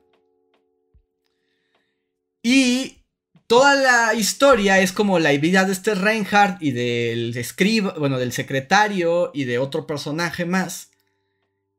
Y es como su loca vida de cocaína, riqueza y estoy bien loco y quiero encontrar la, el origen de la, de la melancolía. Y un poco, hay varias escenas, ¿no? O sea, por ejemplo, Reinhardt es súper fan de Tolstoy, ¿no? Y entonces hay una escena donde va a conocer a Tolstoy, pero él encuentra como a uno de sus gurús, a un escritor uruguayo, que solo se publicó en revistas así cochinas, pero como él es un sibarita y un este... Eh, y un hombre de mundo y así, medio psicópata, decide que lo... O sea, el escritor uruguayo desapareció en Uruguay. Entonces se arma toda una expedición con un montón de gente que ni sabe nada y se meten a la jungla y es una cosa desastrosa, alucinógena, porque además es cocainómano al máximo. Es un libro difícil de describir. Estoy haciendo mi mejor... Estoy haciendo mi mejor esfuerzo para describirles lo que pasa en este... En este libro. Es una locura. Es, es una locura. Y está muy bien escrito. Y, y, te empieza a dar hasta síndrome. Sí, exacto, Omar. Es como un Apocalypse Now. O sea, de hecho, sí se siente que está muy inspirado en el corazón de las tinieblas, ¿no? Está muy parecido al corazón de las tinieblas, como que va por ahí. Habla de la locura. Y además también es un poco es como, ¿qué pasa cuando eres loco y millonario? y una persona horrible. Pero al mismo tiempo eres súper carismático y, mientras lo lees te empieza a dar síndrome de Estocolmo. ¿No? O sea, porque odias y amas a Reinhardt al mismo tiempo. Eh, eh, pero no lo puedes dejar y entiendes como todo lo que arrastra su personalidad. Es una personalidad autodestructiva, pero también muy encantadora y muy profunda. Y es como, como secta time. No, sé, no sé, no sé, no sé. creo que es la primera novela. O sea, este autor es relativamente nuevo también, tiene muy pocos libros. Creo que esta es la única que está traducida al español actualmente. Aunque tal vez pronto sus otros libros se traduzcan. Pero está bien retorcidote. Y está bien buena. Y la prosa es buenísima, ¿eh? Es, sí sientes como cómo te empieza a jalar como una vorágine mientras estás así como en la selva uruguaya, mientras te persiguen así como nativos amazónicos y, y te da malaria, ¿no? y es como de, ah, la locura, el vértigo, el horror, y todo bajo el discurso de la melancolía muy, desde una visión muy racionalista europea, ¿no? Porque también hay como psicoanálisis, porque también es fan de Freud. Entonces, está muy, muy loco, pero si quieren lo que era y, un, y algo distinto, el jardín de Reinhardt les recomiendo yo a ustedes. Ay, ya son las 11 y me faltan muchos libros. Tal vez no, no acabe, amigos. Mm, déjenme tomar un poco de agua porque también me cansé. Mm. Dicen, uy, ya me dio escalofríos. Da escalofríos, sí da una sensación medio creepy creepy. O sea, ¿es romántico? Pregunta. No, en realidad no es nada romántico el, el libro. O sea, el narrador está deslumbrado por su amo. Y es como un Smithers muy loco, pero... Y es hipocondriaco. Está la dinámica. Los personajes son... Ah, es que están todos bien, bien locos. Todos los personajes están bien locos. Está muy bueno, muy bueno ese libro. Mm. ¿Deseas una segunda parte otro día? No, porque ya, ya, ya casi salgo de vacaciones. Es mi última oportunidad. Los libros felices en cinco palabras o menos. A ver, ahí es otra recomendación. Estas son rápidas porque son libros pequeños, raros también. Esta es literatura rara, no les voy a dedicar mucho tiempo, pero vale la pena como, como nombrarlas, ¿no? Porque les digo, aquí hay para todos. No sé qué, cada quien es un tipo de lector muy distinto. Déjenme que también aquí, creo que no elegí el mejor libro para comenzar con este autor. También otro francés muy famoso. Mm, pero este es el primer libro que leo sobre él. George, porque tal vez en francés sea como Georges Perec, ¿no? Tal vez ustedes lo conozcan mejor que yo. Mm. Este es como un escritor también siglo XX, muy francés, muy francés, y como muy afamado por ser como bien loco en su propuesta de escritura, ¿no? Como que podríamos decir que este es un autor hasta cierto punto experimental, ¿no? Con sus formas y sus temas. Mm. Tiene novelas, tiene cuentos, pero yo terminé leyendo el libro más raro de él. Entonces, no tengo una opinión muy clara o muy profunda del autor que les pueda dar, porque apenas lo estoy conociendo. Eh, porque este es un libro muy raro, muy experimental. Se llama Lo Infraordinario. Y en realidad está compuesto por yo diría que son tres cosas lo que hay adentro de este libro, ¿no? El primero, la primera parte, es un experimento interesante. No sé qué tan placentero es leerlo.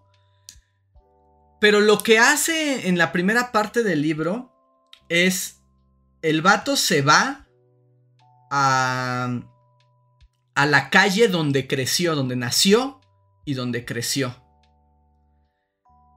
Y lo que hace es durante tres años, va a ese lugar y describe todo, todo lo que hay. En un aspecto como, en una idea de ser completamente eh, descriptivo, ¿no? Hay esto, hay esto, este, este, aquí hay una panadería y la panadería le pasa esto. Y durante tres años describe la misma calle. Está muy bien escrito, no es nada emocionante, porque además no hay un argumento, no hay como una narrativa, sino es como pura descripción, pero está muy loco. Esa es la primera parte. La segunda parte, que yo es lo que más disfruté del libro, tiene un ensayito, tiene dos ensayos. Un ensayo se trata sobre la ciudad de Londres, ¿no? Es como de cómo él ve la ciudad de Londres. ¿Qué es estar en Londres? Y si han estado en Londres o les interesa ir a Londres, eh, es un súper ensayo. Es un ensayo delicioso. Es increíble. Es como dices, wow, sí, esto es Londres. Esto en Londres. Tiene un ensayo sobre Londres, padrísimo. Y luego tiene un ensayo también muy divertido, muy, muy, muy divertido sobre ¿Por qué los ricos son horribles? es un ensayo de cuando los ricos se quieren convencer a sí mismos de que son buenas personas. Y como consecuencia, lo único que hacen es demostrar que son aún más horribles.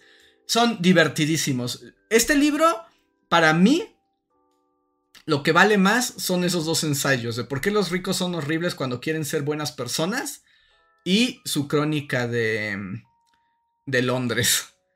Y al final, eh, la tercera parte, que debo confesar que esa ya la leí muy por encimita, es una locura también experimental, donde el güey hace una lista de todas las cosas que comió durante un año.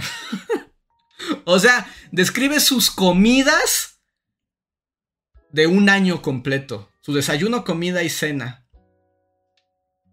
De un año.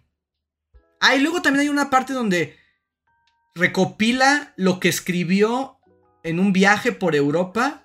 Y son las postales que le mandó a sus amigos. Y entonces como que lees las postales sin contexto y tratas como de ver como qué quería decir. O, a ver si puedes intuir qué le estaba pasando. Les digo, súper experimental súper, súper, súper experimental. Eh, muy experimental. Pero está interesante. Está interesante. Y les digo, yo les doy opciones. Yo les doy opciones. ¿Habrá oportunidad de recomendarte libros? Claro, ustedes recomiéndenme libros. Yo aquí los voy anotando y los estoy checando. Tercer Sol, muchas gracias por el super chat que dice: Hola Andrés, muchas gracias por la recomendación del año pasado de Klaus y Lucas. En verdad es memorable. El tren es una buena idea. Qué bueno que te gustó Tercer Sol. Y no, Clausis Lucas fue de lo mejor de ese año. De lo mejor de ese año. Pero entonces, ahí les va. Ay, ya me cansé, amigos. Y no les he hablado ni siquiera de cuál fue mi libro favorito del año. Mm. No hiporístico, no sé qué es Fatland. Flatland, perdón. ¿De qué se trata? A ver. Va, siguiente recomendación. Mm. El libro de los héroes de Antonio Malpica. No, no, este, Laura, que de hecho, eh, bueno, aquí más bien contigo te puedo preguntar, porque sé que a ti te gustan como los libros de fantasía y eres como experta en ellos. Como, pues preguntarte, así como en el mundo de la fantasía, ¿qué, qué se recomienda? Porque la verdad, ya sé que habla muy mal de mí, pero como que cada vez, como que no logro conectar con la fantasía últimamente. Mm, a ver. Que hable de mi favorito. Me faltan otros. Me faltan otros. Pero quiero hablarles de mis dos libros favoritos del año. Es que no, creo que no me va a alcanzar, chat. Creo que Voy a tener que hacer una segunda parte en enero. Eh, voy a tener que hacer una segunda parte en enero para recomendarles los que se queden. Pero... Creo que no lo voy a lograr, es que ya son las 11.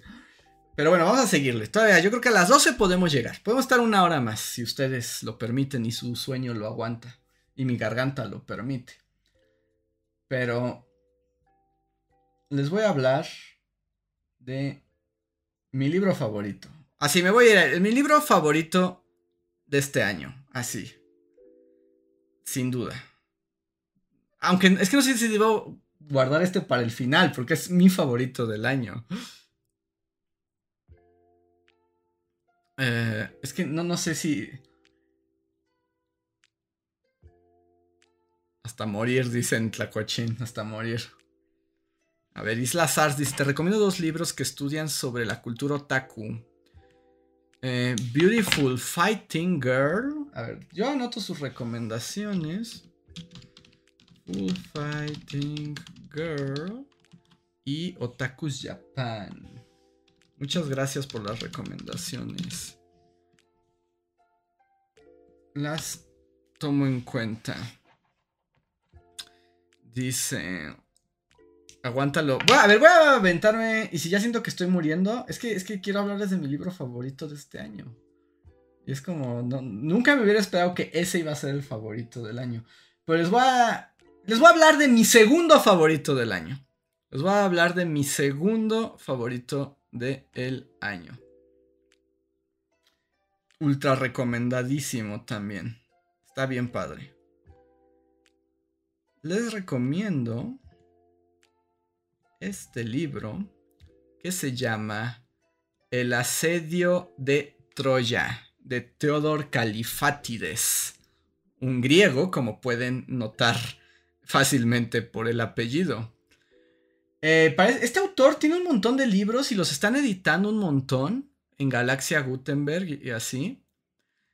Y tengo ganas de entrarle mucho a su literatura porque hace una combinación como entre literatura clásica y contemporánea muy bueno. ¿De qué trata el asedio de Troya? Está, o sea, es un libro sencillo porque es fácil de explicar como de qué va, pero eh, el asedio de Troya se trata, ocurre en Grecia, en, en no es Atenas, es como una islita un pueblito este, griego durante la Segunda Guerra Mundial, cuando eh, Grecia estuvo bajo la ocupación nazi.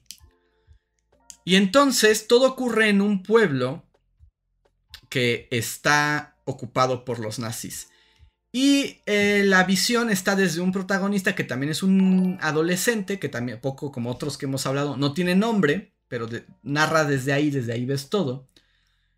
Que pues como que la escuela es medio rara y la vida es medio rara porque están en la ocupación, les caen las bombas, etc. Y llega a la escuela una nueva profesora. A la que los. Ah, que es joven. Y es como misteriosa. Tiene como mucho encanto. A la que los alumnos de esa escuela llaman la bruja, ¿no? Porque. Y esta profesora. Eh, un día hay un bombardeo. Y entonces, como para protegerse los lleva como a unas cuevas donde ahí van a esperar a que pase el bombardeo. Y pues los niños están nerviosos y sacados de onda. Y cuando los tiene ahí, lo que hace la maestra, la señorita le llaman, es contarles la historia de la Iliada. La Iliada de Homero. O sea, les cuenta la Iliada, eh, el asedio de Troya, que es como de, ahí viene el, el título. Y a partir de ahí, el libro justo se divide en dos. Lo que ocurre con los que viven en el pueblo en, en, Grecia y la guerra de Troya. Te vuelve a contar la guerra de Troya. O sea, si siempre han querido saber de qué va la, o sea, la Iliada, pero les da flojera leer la Iliada porque pues cantos homéricos y poema y griego de hace miles de años, pero quieren saber el chisme y no ver la película de Troya con Brad Pitt, este es el libro perfecto. Porque cuenta la historia de la Iliada, pero súper emocionante y muy fiel a la versión homérica. Y lo que hace es que al final el libro también se trata, las reflexiones, ¿qué es la guerra? ¿No? Y hay un espejo entre las implicaciones de la guerra eh, que se vive en la Segunda Guerra Mundial y la guerra mítica y legendaria, épica de Homero. Y esas dos historias existen en paralelo con un efecto precioso, precioso, precioso. Es un libro hermoso y, quieres leer las dos cosas, ¿no? O sea, y, el horroroso de Aquiles, pero también quieres leer la historia de los niños en, en el pueblo griego y es muy épico y es como muy reflexivo y sí te deja pensando, chales, somos criaturas horribles. Y les digo, si quieren una versión novelada de la Iliada, que no es Aquiles gay, de la otra novela de es Aquiles y es gay, uy, es gay. Lean esto, en serio, es, es, es un gran, gran libro, es eh, mi top 3 del año. Top 3. Teodor Califátides. Y tengo entendido que tiene libros que son como novelas históricas. Que si las hace como narró la guerra de Troya, estoy adentro. Y tiene otros libros que son como más autobiográficos, como de la vida de la posguerra griega, que también ya me tiene, ¿no? La verdad es que si se quieren acercar a la, a la Iliada y a Homero, y al mismo tiempo tener una lectura mucho más contemporánea y como muy... Eh, no sé, son de esos libros que se quedan contigo. Eh, yo voy a seguir este autor. Tengo más ganas de leer a Califátides. O sea, y ver qué, otras cosas trae, ¿no? Porque este libro... Eh, yo creo que es el segundo que más me gustó este año. Ya está. Vilo Pineda, muchas gracias por el super chat. Dice hola Andrés, gracias por tomarte el tiempo para hacer este en vivo. No, gracias a ustedes por aguantarme aquí hasta tarde, hasta que la garganta me reviente. Osvaldo, muchísimas gracias por tu super chat. Dice, si quieren nos quedamos otras dos horas, no hay tema. Muchas gracias, Osvaldo. Y Daring nos deja un super chat, pero creo que todavía no has escrito nada, Daring, me espero. Si no nos quieres escribir nada y solo apoyarnos, muchísimas Gracias. Mm, dice Andrés, ¿tus favoritos del año se encuentran en físico? Sí. Jazz se encuentra en físico, este se encuentra en físico y el favorito... Uy, creo que ese no estoy seguro, ¿eh? Aunque no afecte el podcast mañana, ya me están contando falta el de mañana. Dice Big Rose, yo me voy hasta que me corras. Ok, espero estén disfrutando estas recomendaciones. Yo disfruto, nada más que ya me cansé, ¿no? A ver. Vamos con. Vamos a cambiarle. Este es un. Alguien me preguntaba ahí como libro de ensayos. Leí este libro de ensayos. Es un, es un ensayo más bien. Es un ensayo. Y está muy bueno. Muy bueno, muy bueno, muy bueno.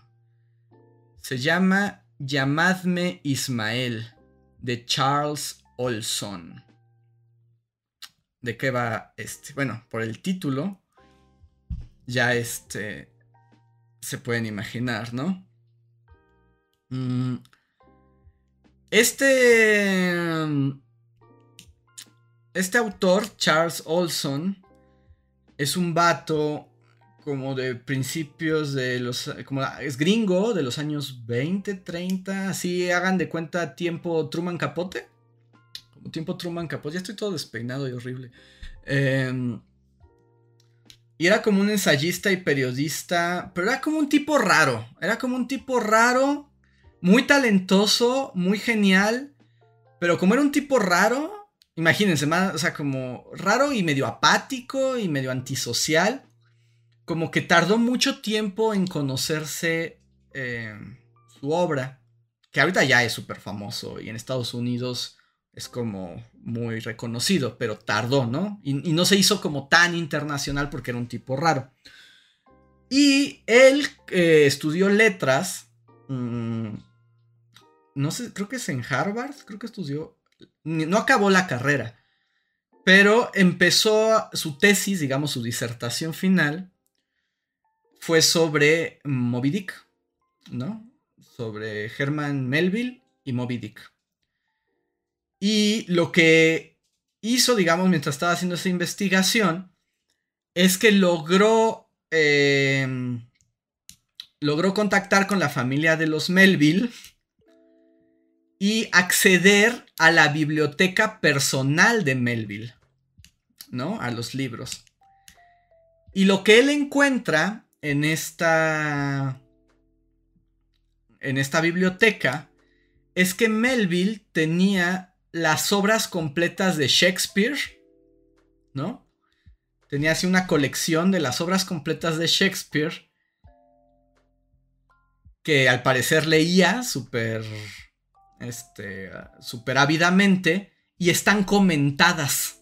¿No? O sea, como que Melville se sentaba a leer a Shakespeare y todo lo que le llamaba la atención o las reflexiones que se le ocurrían mientras lo leía, las escribía en los márgenes de este libro. De, libro, para los que dicen que no hay que rayar libros, que son sagrados, es como no saben de lo que hablan. Los libros son para muchas cosas y si los quieren rayonear, adelante. Eh, y entonces, de lo que se trata eh, este ensayo, que se llama Yamad Mismael, es de cómo Melville se inspira en Shakespeare para crear Moby Dick. Y qué elementos del teatro clásico shakespeariano aparecen en Moby Dick. Pero no solo es eso, ¿no? El ensayo, al mismo tiempo, habla te habla de la historia de las ballenas, ¿no? O sea, como de, de, la industria ballenera. Te habla de la industria ballenera que también inspiró a Melville. Y al mismo tiempo, él, digamos, es su, idea, su tesis, em, de por qué Moby Dick mm, se inspira en Shakespeare, pero es una obra 100% gringa, o sea, norteamericana. ¿No? O sea, ¿por qué en Moby Dick está presente la esencia de lo que es ser gringo, para bien y para mal? Más para mal que para bien. Pero entonces son esas tres cosas en una narrativa que es poesía. O sea, el libro está escrito. o sea, es un ensayo. Y es. O sea, no es académico. Iba a ser su tesis de, de grado, pero al final abandonó la escuela y con lo que había conseguido construyó este libro. Eh, pregunta Jesús Cortés, ¿es recomendable leer Moby Dick antes? No, lo más increíble es que te familiariza con Moby Dick y aunque te cuenta de qué va Moby Dick, tiene la virtud de que hace que se te antoje leer Moby Dick. Y eso que Moby Dick es un mamotreto bien denso y de muy difícil acceso, ¿no? De hecho, te dan ganas de leer Moby Dick después de leer este ensayo de Charles Olson. Entonces, esto es otro tipo de libro. Es más ensayo académico, literario, reflexión, pero con la pluma de un maestro, ¿no? Entonces, para si les gustan los ensayos, llamadme Ismael. Es, es, es un gran, gran, gran, gran libro. Y hasta le dejo porque... Este... Ya me estoy quedando ronco. Ya me estoy quedando ronco. No voy a... No, no les voy a terminar de hablar de todos los libros que leí. Tenía unos aquí de los que me iba a hablar mal. Voy a hablar de dos libros más. Voy a hablar de dos libros más. Eh, si te echarías una licenciatura en letras para hacer una tesis de literatura japonesa, me encantaría. Pero ¿saben qué? Yo estoy en un momento y ya demasiados estudios que ya es como de, ¿saben qué? Yo voy a escribir lo que quiera como quiera, aunque no le guste o no a la academia, ya no más grados. Mm. Creo que tenía un super chat, nada más déjenme. Ah, Daring, pero creo que todavía no escribe nada. ok, solo dos libros más. Uno muy rápido porque probablemente ya lo conozcan. Porque mm, es un clásico. O sea, como que todo el mundo lo ha leído. Yo sabía de él, pero es la primera, o sea, hasta ahorita lo leí, ¿no? Es como, sí, ya sé que estoy viejo y ya debe haber leído este libro hace mucho, pero es la primera vez. Seguro lo conocen, la mayoría de ustedes lo deben conocer, pero ¿cómo me divertí? ¿Cómo me divertí? Dice Isla Arts, Andrés, ¿vas a hacer un directo hablando de los animes que viste este año? Pues no lo había pensado, Islas, pero si están interesados por algo así, eh, podría ser, podría ser. Pero... La conjura de los necios, amigos. Yo sé que es muy conocido el libro de John Kennedy Toole, que pues es como muy trágico porque este se publicó post-mortem porque se suicidó muy joven porque nadie lo quería publicar y porque estaba como súper loquito. Eh, no va a hablar mucho, no va a hablar mucho de él, porque insisto, todo el mundo conoce este libro. Es un libro, es como una sátira. Básicamente es una sátira con un personaje hilarante, demente y a mi gusto completamente desagradable. Nunca había estado tan interesado en leer a un personaje que fuera tan maldito desagradable. Que es el personaje que aparece en la portada, ¿no? Que es este gordo gigante. cuyo nombre es. Ay, este. Ignatius.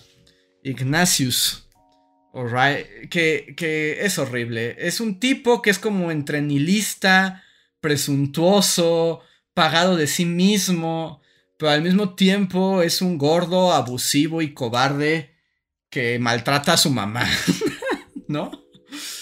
Y el libro pues va un poco de sus aventuras eh, después de que tiene un encuentro desafortunado con un policía, como que su mamá lo obliga a hacer la cosa que más odia. Y es porque además pues ya tiene como treinta y tantos años y no hace nada más que quejarse y maltratar a la mamá.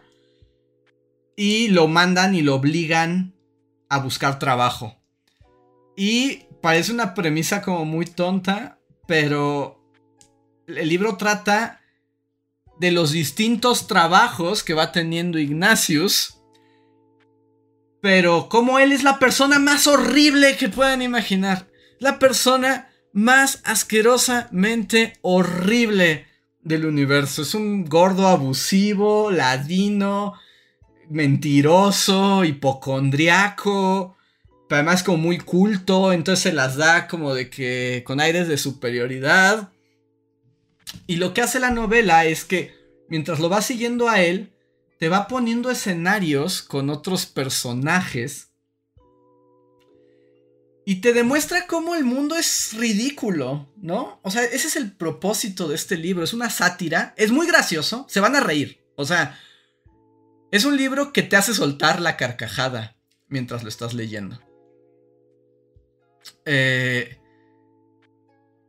pero todo es muy absurdo y te das cuenta que todo es una gran mentira. Vivimos en una gran mentira que nada más no te ríes porque, o sea, o, te ríes o lloras.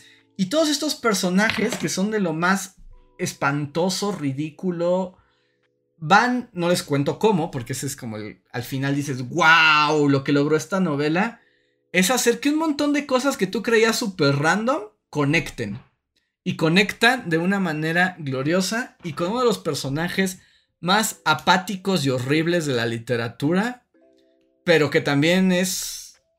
Solo lo puedes amar. Solo, o sea, al final es como increíble el gordo este. no, o sea, nunca lo olvidarás. No, no lo amarás, porque yo no lo amo. De hecho, yo lo odio. Yo lo odio bastante, pero nunca lo olvidaré. Nunca, nunca lo olvidaré. No por nada es un gran clásico. Hoy en día también sería completamente políticamente incorrecto. Políticamente incorrecto a full, ¿no? O sea, porque el libro es como misógino, bien racista. O sea, como todo está en, en sátira, funciona. Dice Osvaldo Esbardo con 20 en inteligencia pero cero en carisma. Bien dicho, bien dicho. Pero... Dice, suena al personaje que los FIFAs adoptarían. Sí, si los FIFAs... bueno, voy a decir algo muy malo. Si los FIFAs leyeran, adoptarían a, a, actualmente. Eh, dice Tercer Sol, trivia de la conjura de los necios. Se considera maldita porque desde los 80 la han intentado filmar una otra vez, pero siempre termina siendo un fracaso. Sí, como que no me la imagino en película. Mm. Pero insisto, como es una sátira, como es una sátira, eh, funciona. Y, eh, y también es como una visión del mundo de Estados Unidos, como en los 50, por ahí, pero como de lado contracultural, ¿no? Es Ignacio sería nuestro Tyler Dorden, pero más nefasto. Es más nefasto que Tyler Dorden, pero tiene más carisma. O sea, pero, pero, es mucho más interesante que Tyler Dorden. Entonces, La Conjura de los Necios. Si no lo han leído, si han pasado toda su vida como yo, sin leerlo, en algún momento denle una oportunidad. Y ya se me está desgarrando la garganta. Si se oye muy... Si está muy gabacho todo, esto es muy gringo. Y que pues tengo que aceptar. Voy a hablar de mi libro favorito. Tenía otros. Incluyendo otro que tiene a otro de los personajes que más he odiado de la literatura. Pero ya los dejaré para otra ocasión. Ya solo les voy a hablar de mi libro favorito de este año me hizo reír, me hizo llorar, me hizo enternecerme, me hizo conmoverme, me hizo gritarle al libro de no, libro, no. Pero luego al mismo tiempo decir, sí, libro, sí, me siento pleno.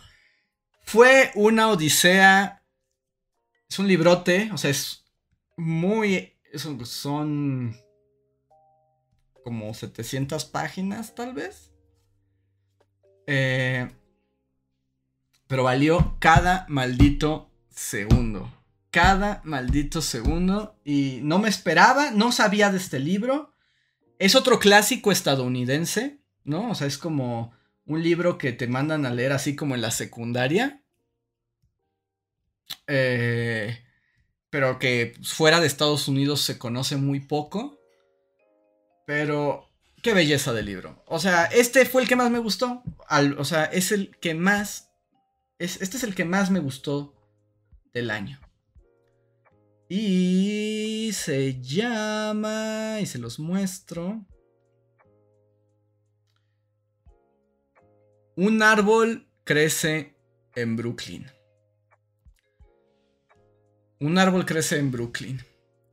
De Betty Smith. Eh, de Betty Smith. Ah, salió publicidad. Le salió publicidad mientras hablo de mi libro favorito. ¿Quieren que me espere unos segundos? Están atrapados en un comercial de Rufles. Mm. Dice Osvaldo, matar un ruiseñor casi, ¿eh? Es más o menos de la misma época que matar un ruiseñor. Mm. Dice, sí, Chess comercial. Ok, me voy a esperar. Díganme cuando ya estén listos sin comerciales. Bueno, algunos no tienen comerciales. Pero ya, te, tenía otros libros, pero ya, cerraré con esto porque ya me... mire, ya vieron, ya no tengo voz.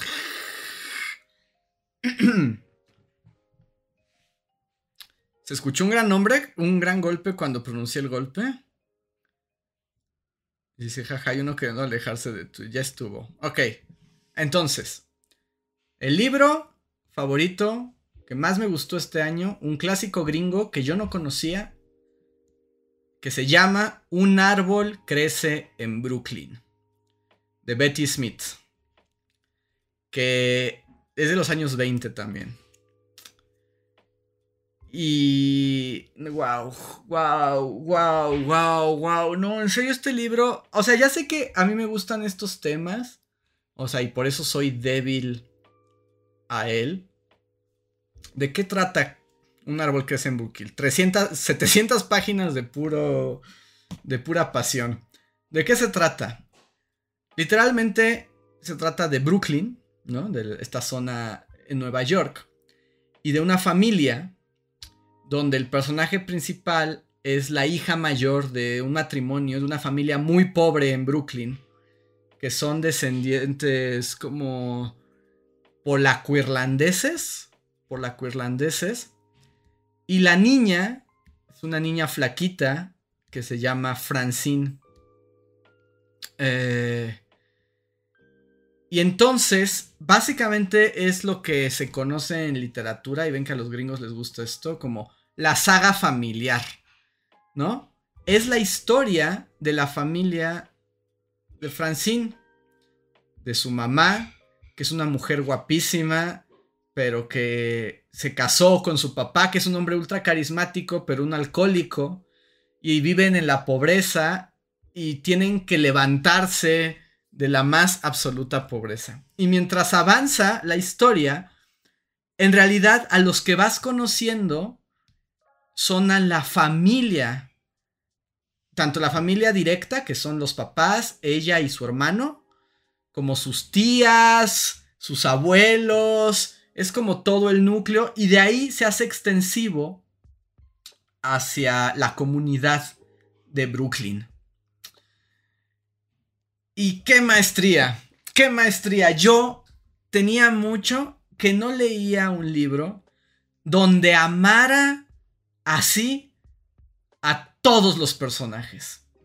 En serio, ¿cómo quise a todos los personajes? Y hay unos muy oscuros, y hay unos muy ridículos, hay unos muy locos, hay unos muy tristes, hay unos muy alegres, porque además te hace sentir eso, ¿no? Como que la vida está llena de toda clase de momentos. A veces la novela se pone bien oscura, bien heavy, heavy, heavy.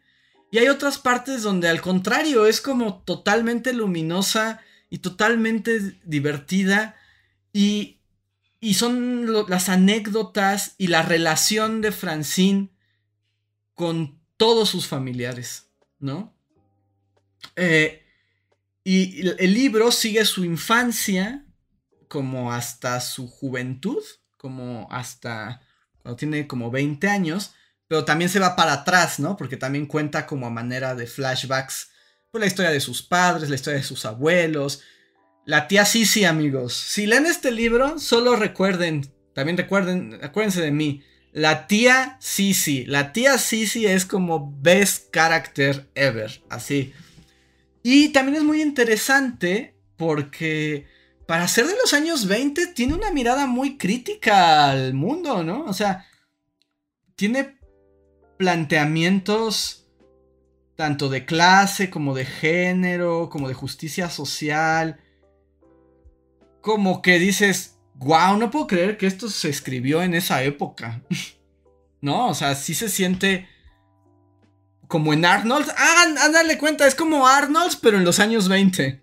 Es como Arnold en los años 20, con más altibajos. Pero sí, tiene sus momentos muy Arnold, ¿eh? Ahora que lo mencionas. Dice, muy nostálgico, ¿no? Sí, muy nostálgico, muy nostálgico. Y luego además, bueno, esto ya es como el extra, sí, esto es como algo muy para lectores. Pero el Francine, el personaje principal, es una lectora empedernida, ¿no?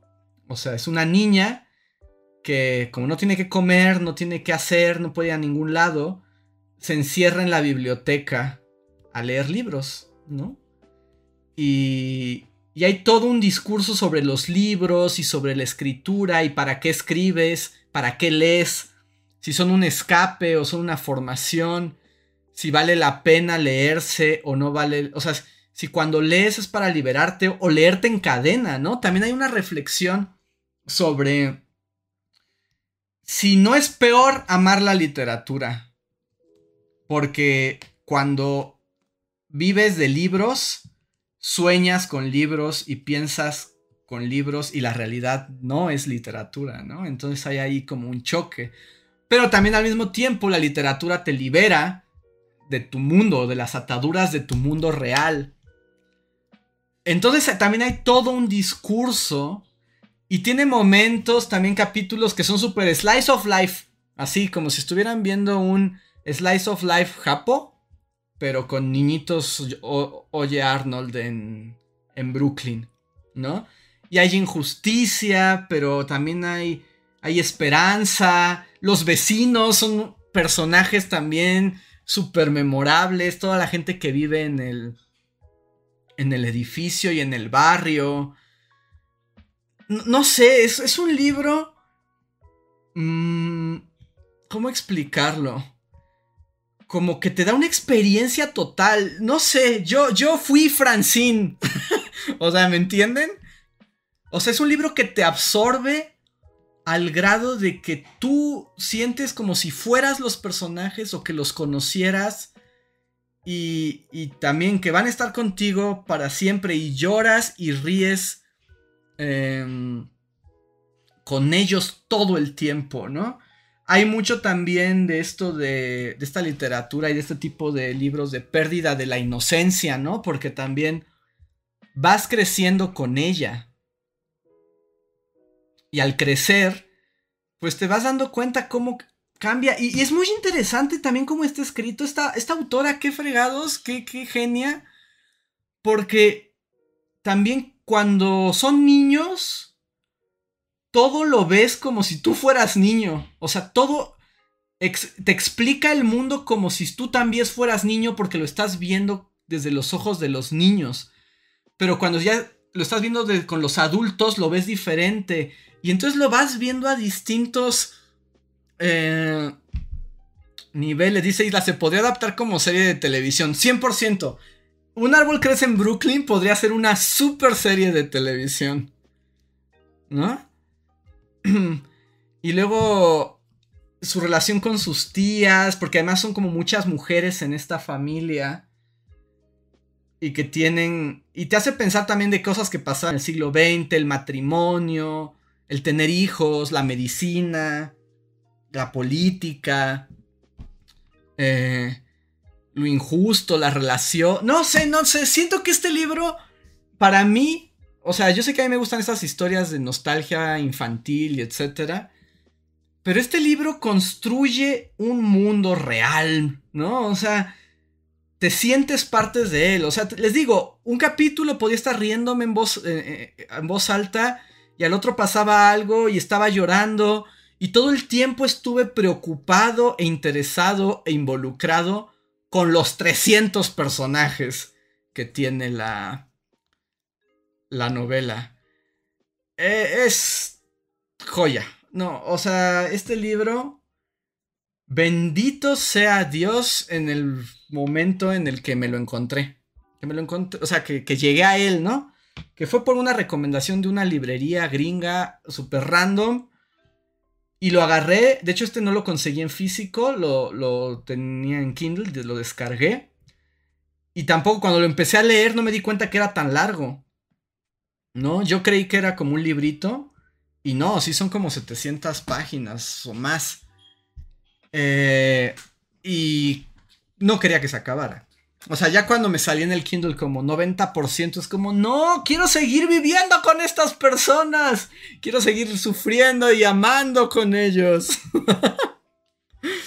y te hace cuestionarte, ¿no? También tú como lector cuando estás leyendo esto, ¿para qué, ¿para qué estás leyendo? ¿Estás evadiendo la realidad?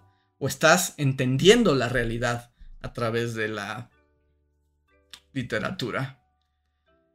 Esa librería gringa es gringa en CDMX. No, fue como en un video que vi.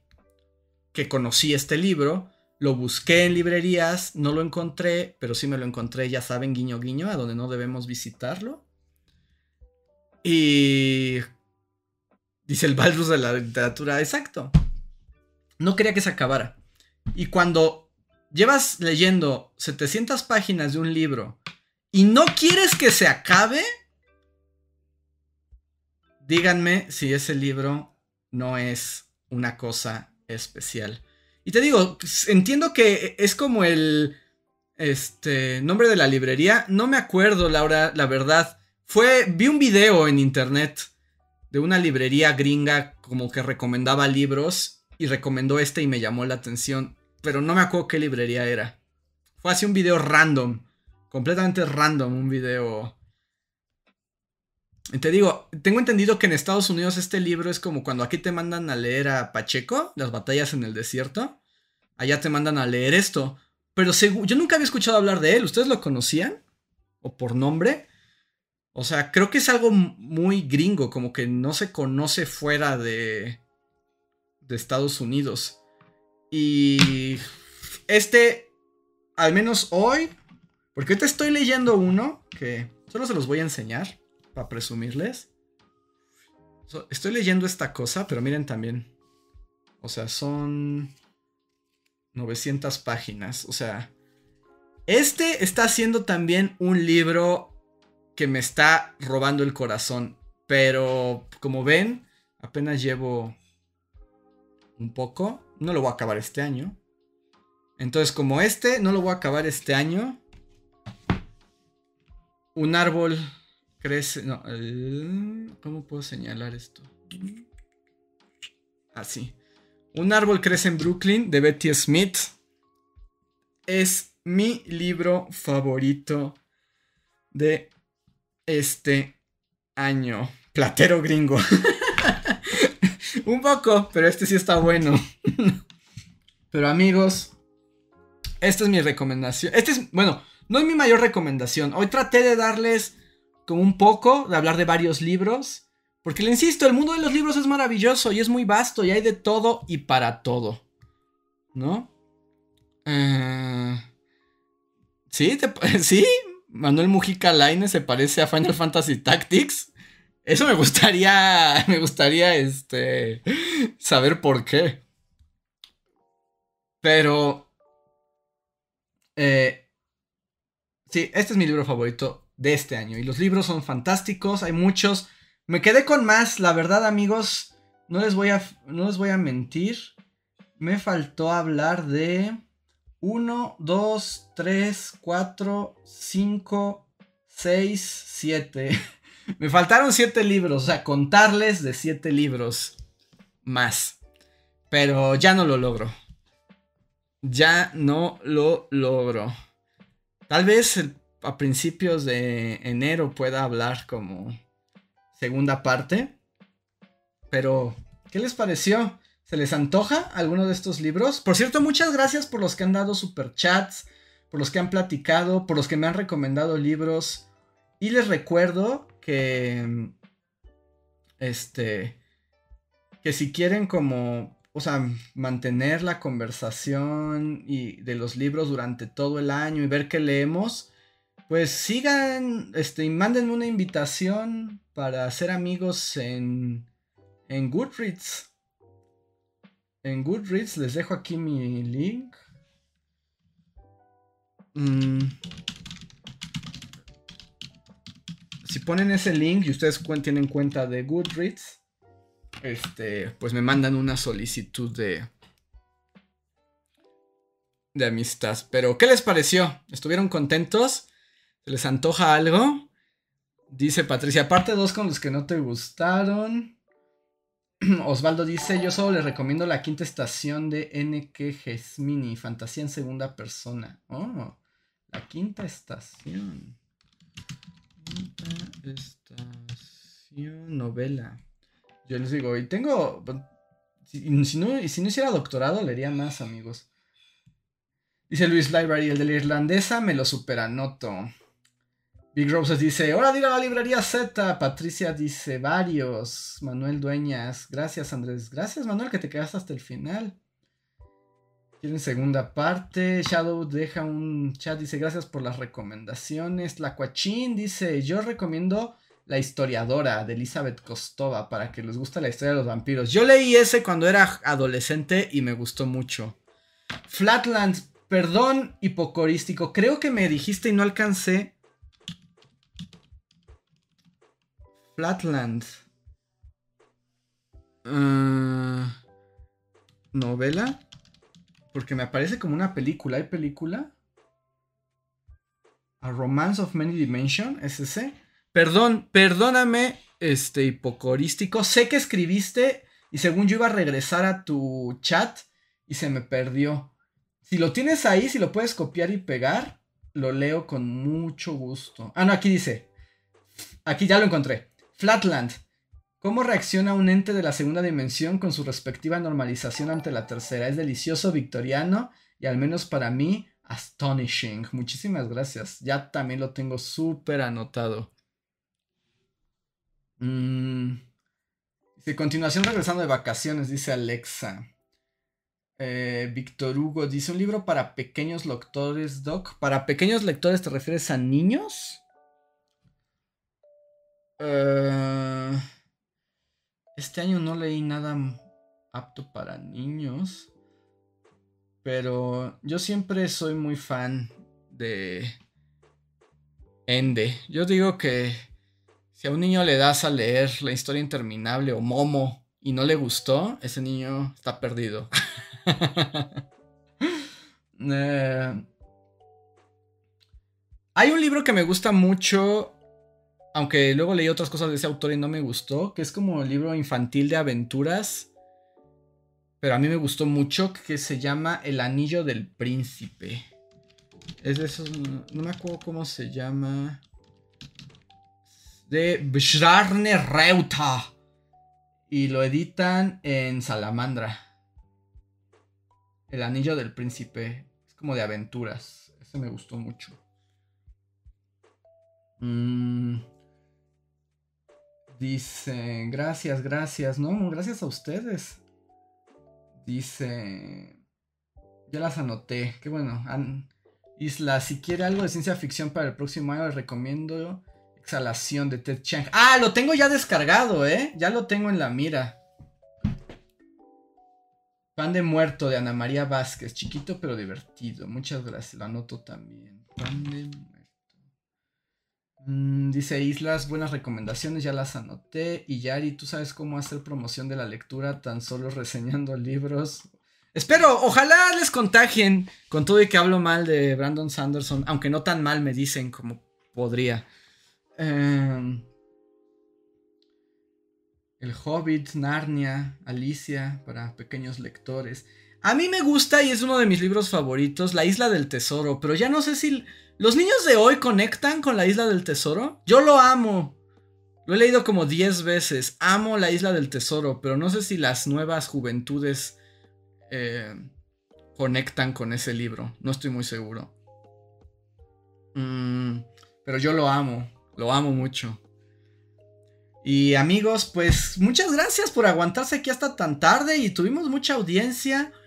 También saludos a los que escuchen esto en editados. Eh, pues obviamente no son todos los libros que se pueden leer, ni todos los que hay. Solo es una selección, me faltaron siete de los que leí este año. Pero pues un poco compartirlos, de conocer nuevos libros y que no te digan que solo es la canción de Aquiles, ¿no? Y Sanderson. Y hoy hablamos de Sanderson, pero no sé, me gusta pensar que el mundo de los libros es eh, muy amplio y que hay mucho que hacer y disfrutar. Entonces, pues una probadita. Y espero lo hayan disfrutado y seguiremos hablando de libros. Les digo que cuando acabe el doctorado habrá más cosas de libros. Videos y reseñas y algunas cositas que se me están ocurriendo. Pero ahora sí me retiro porque la literatura es eterna, pero mi voz no, al parecer. Es momento de llegar al final. Gracias por quedarse. Nos vemos mañana en el Bully Podcast, que ya sería mi despedida. Hasta el próximo año. Continuará. Pero por ahora, soy un Bully Magnets muy mudo. Soy Andrés, gracias por conectarse y nos vemos pronto. Sigan leyendo. Juntémonos en Goodreads y pásenla bonito. Bye. Síguenos en Facebook, Twitter y YouTube con el usuario Bully Magnets. También suscríbete a nuestro podcast en iTunes y en la app de Mixler para tener lo más nuevo de nuestros contenidos siempre a la mano. Deja tus comentarios, suscríbete, compártenos con tus amigos y recuerda, Bully Magnets, donde la historia en verdad es divertida.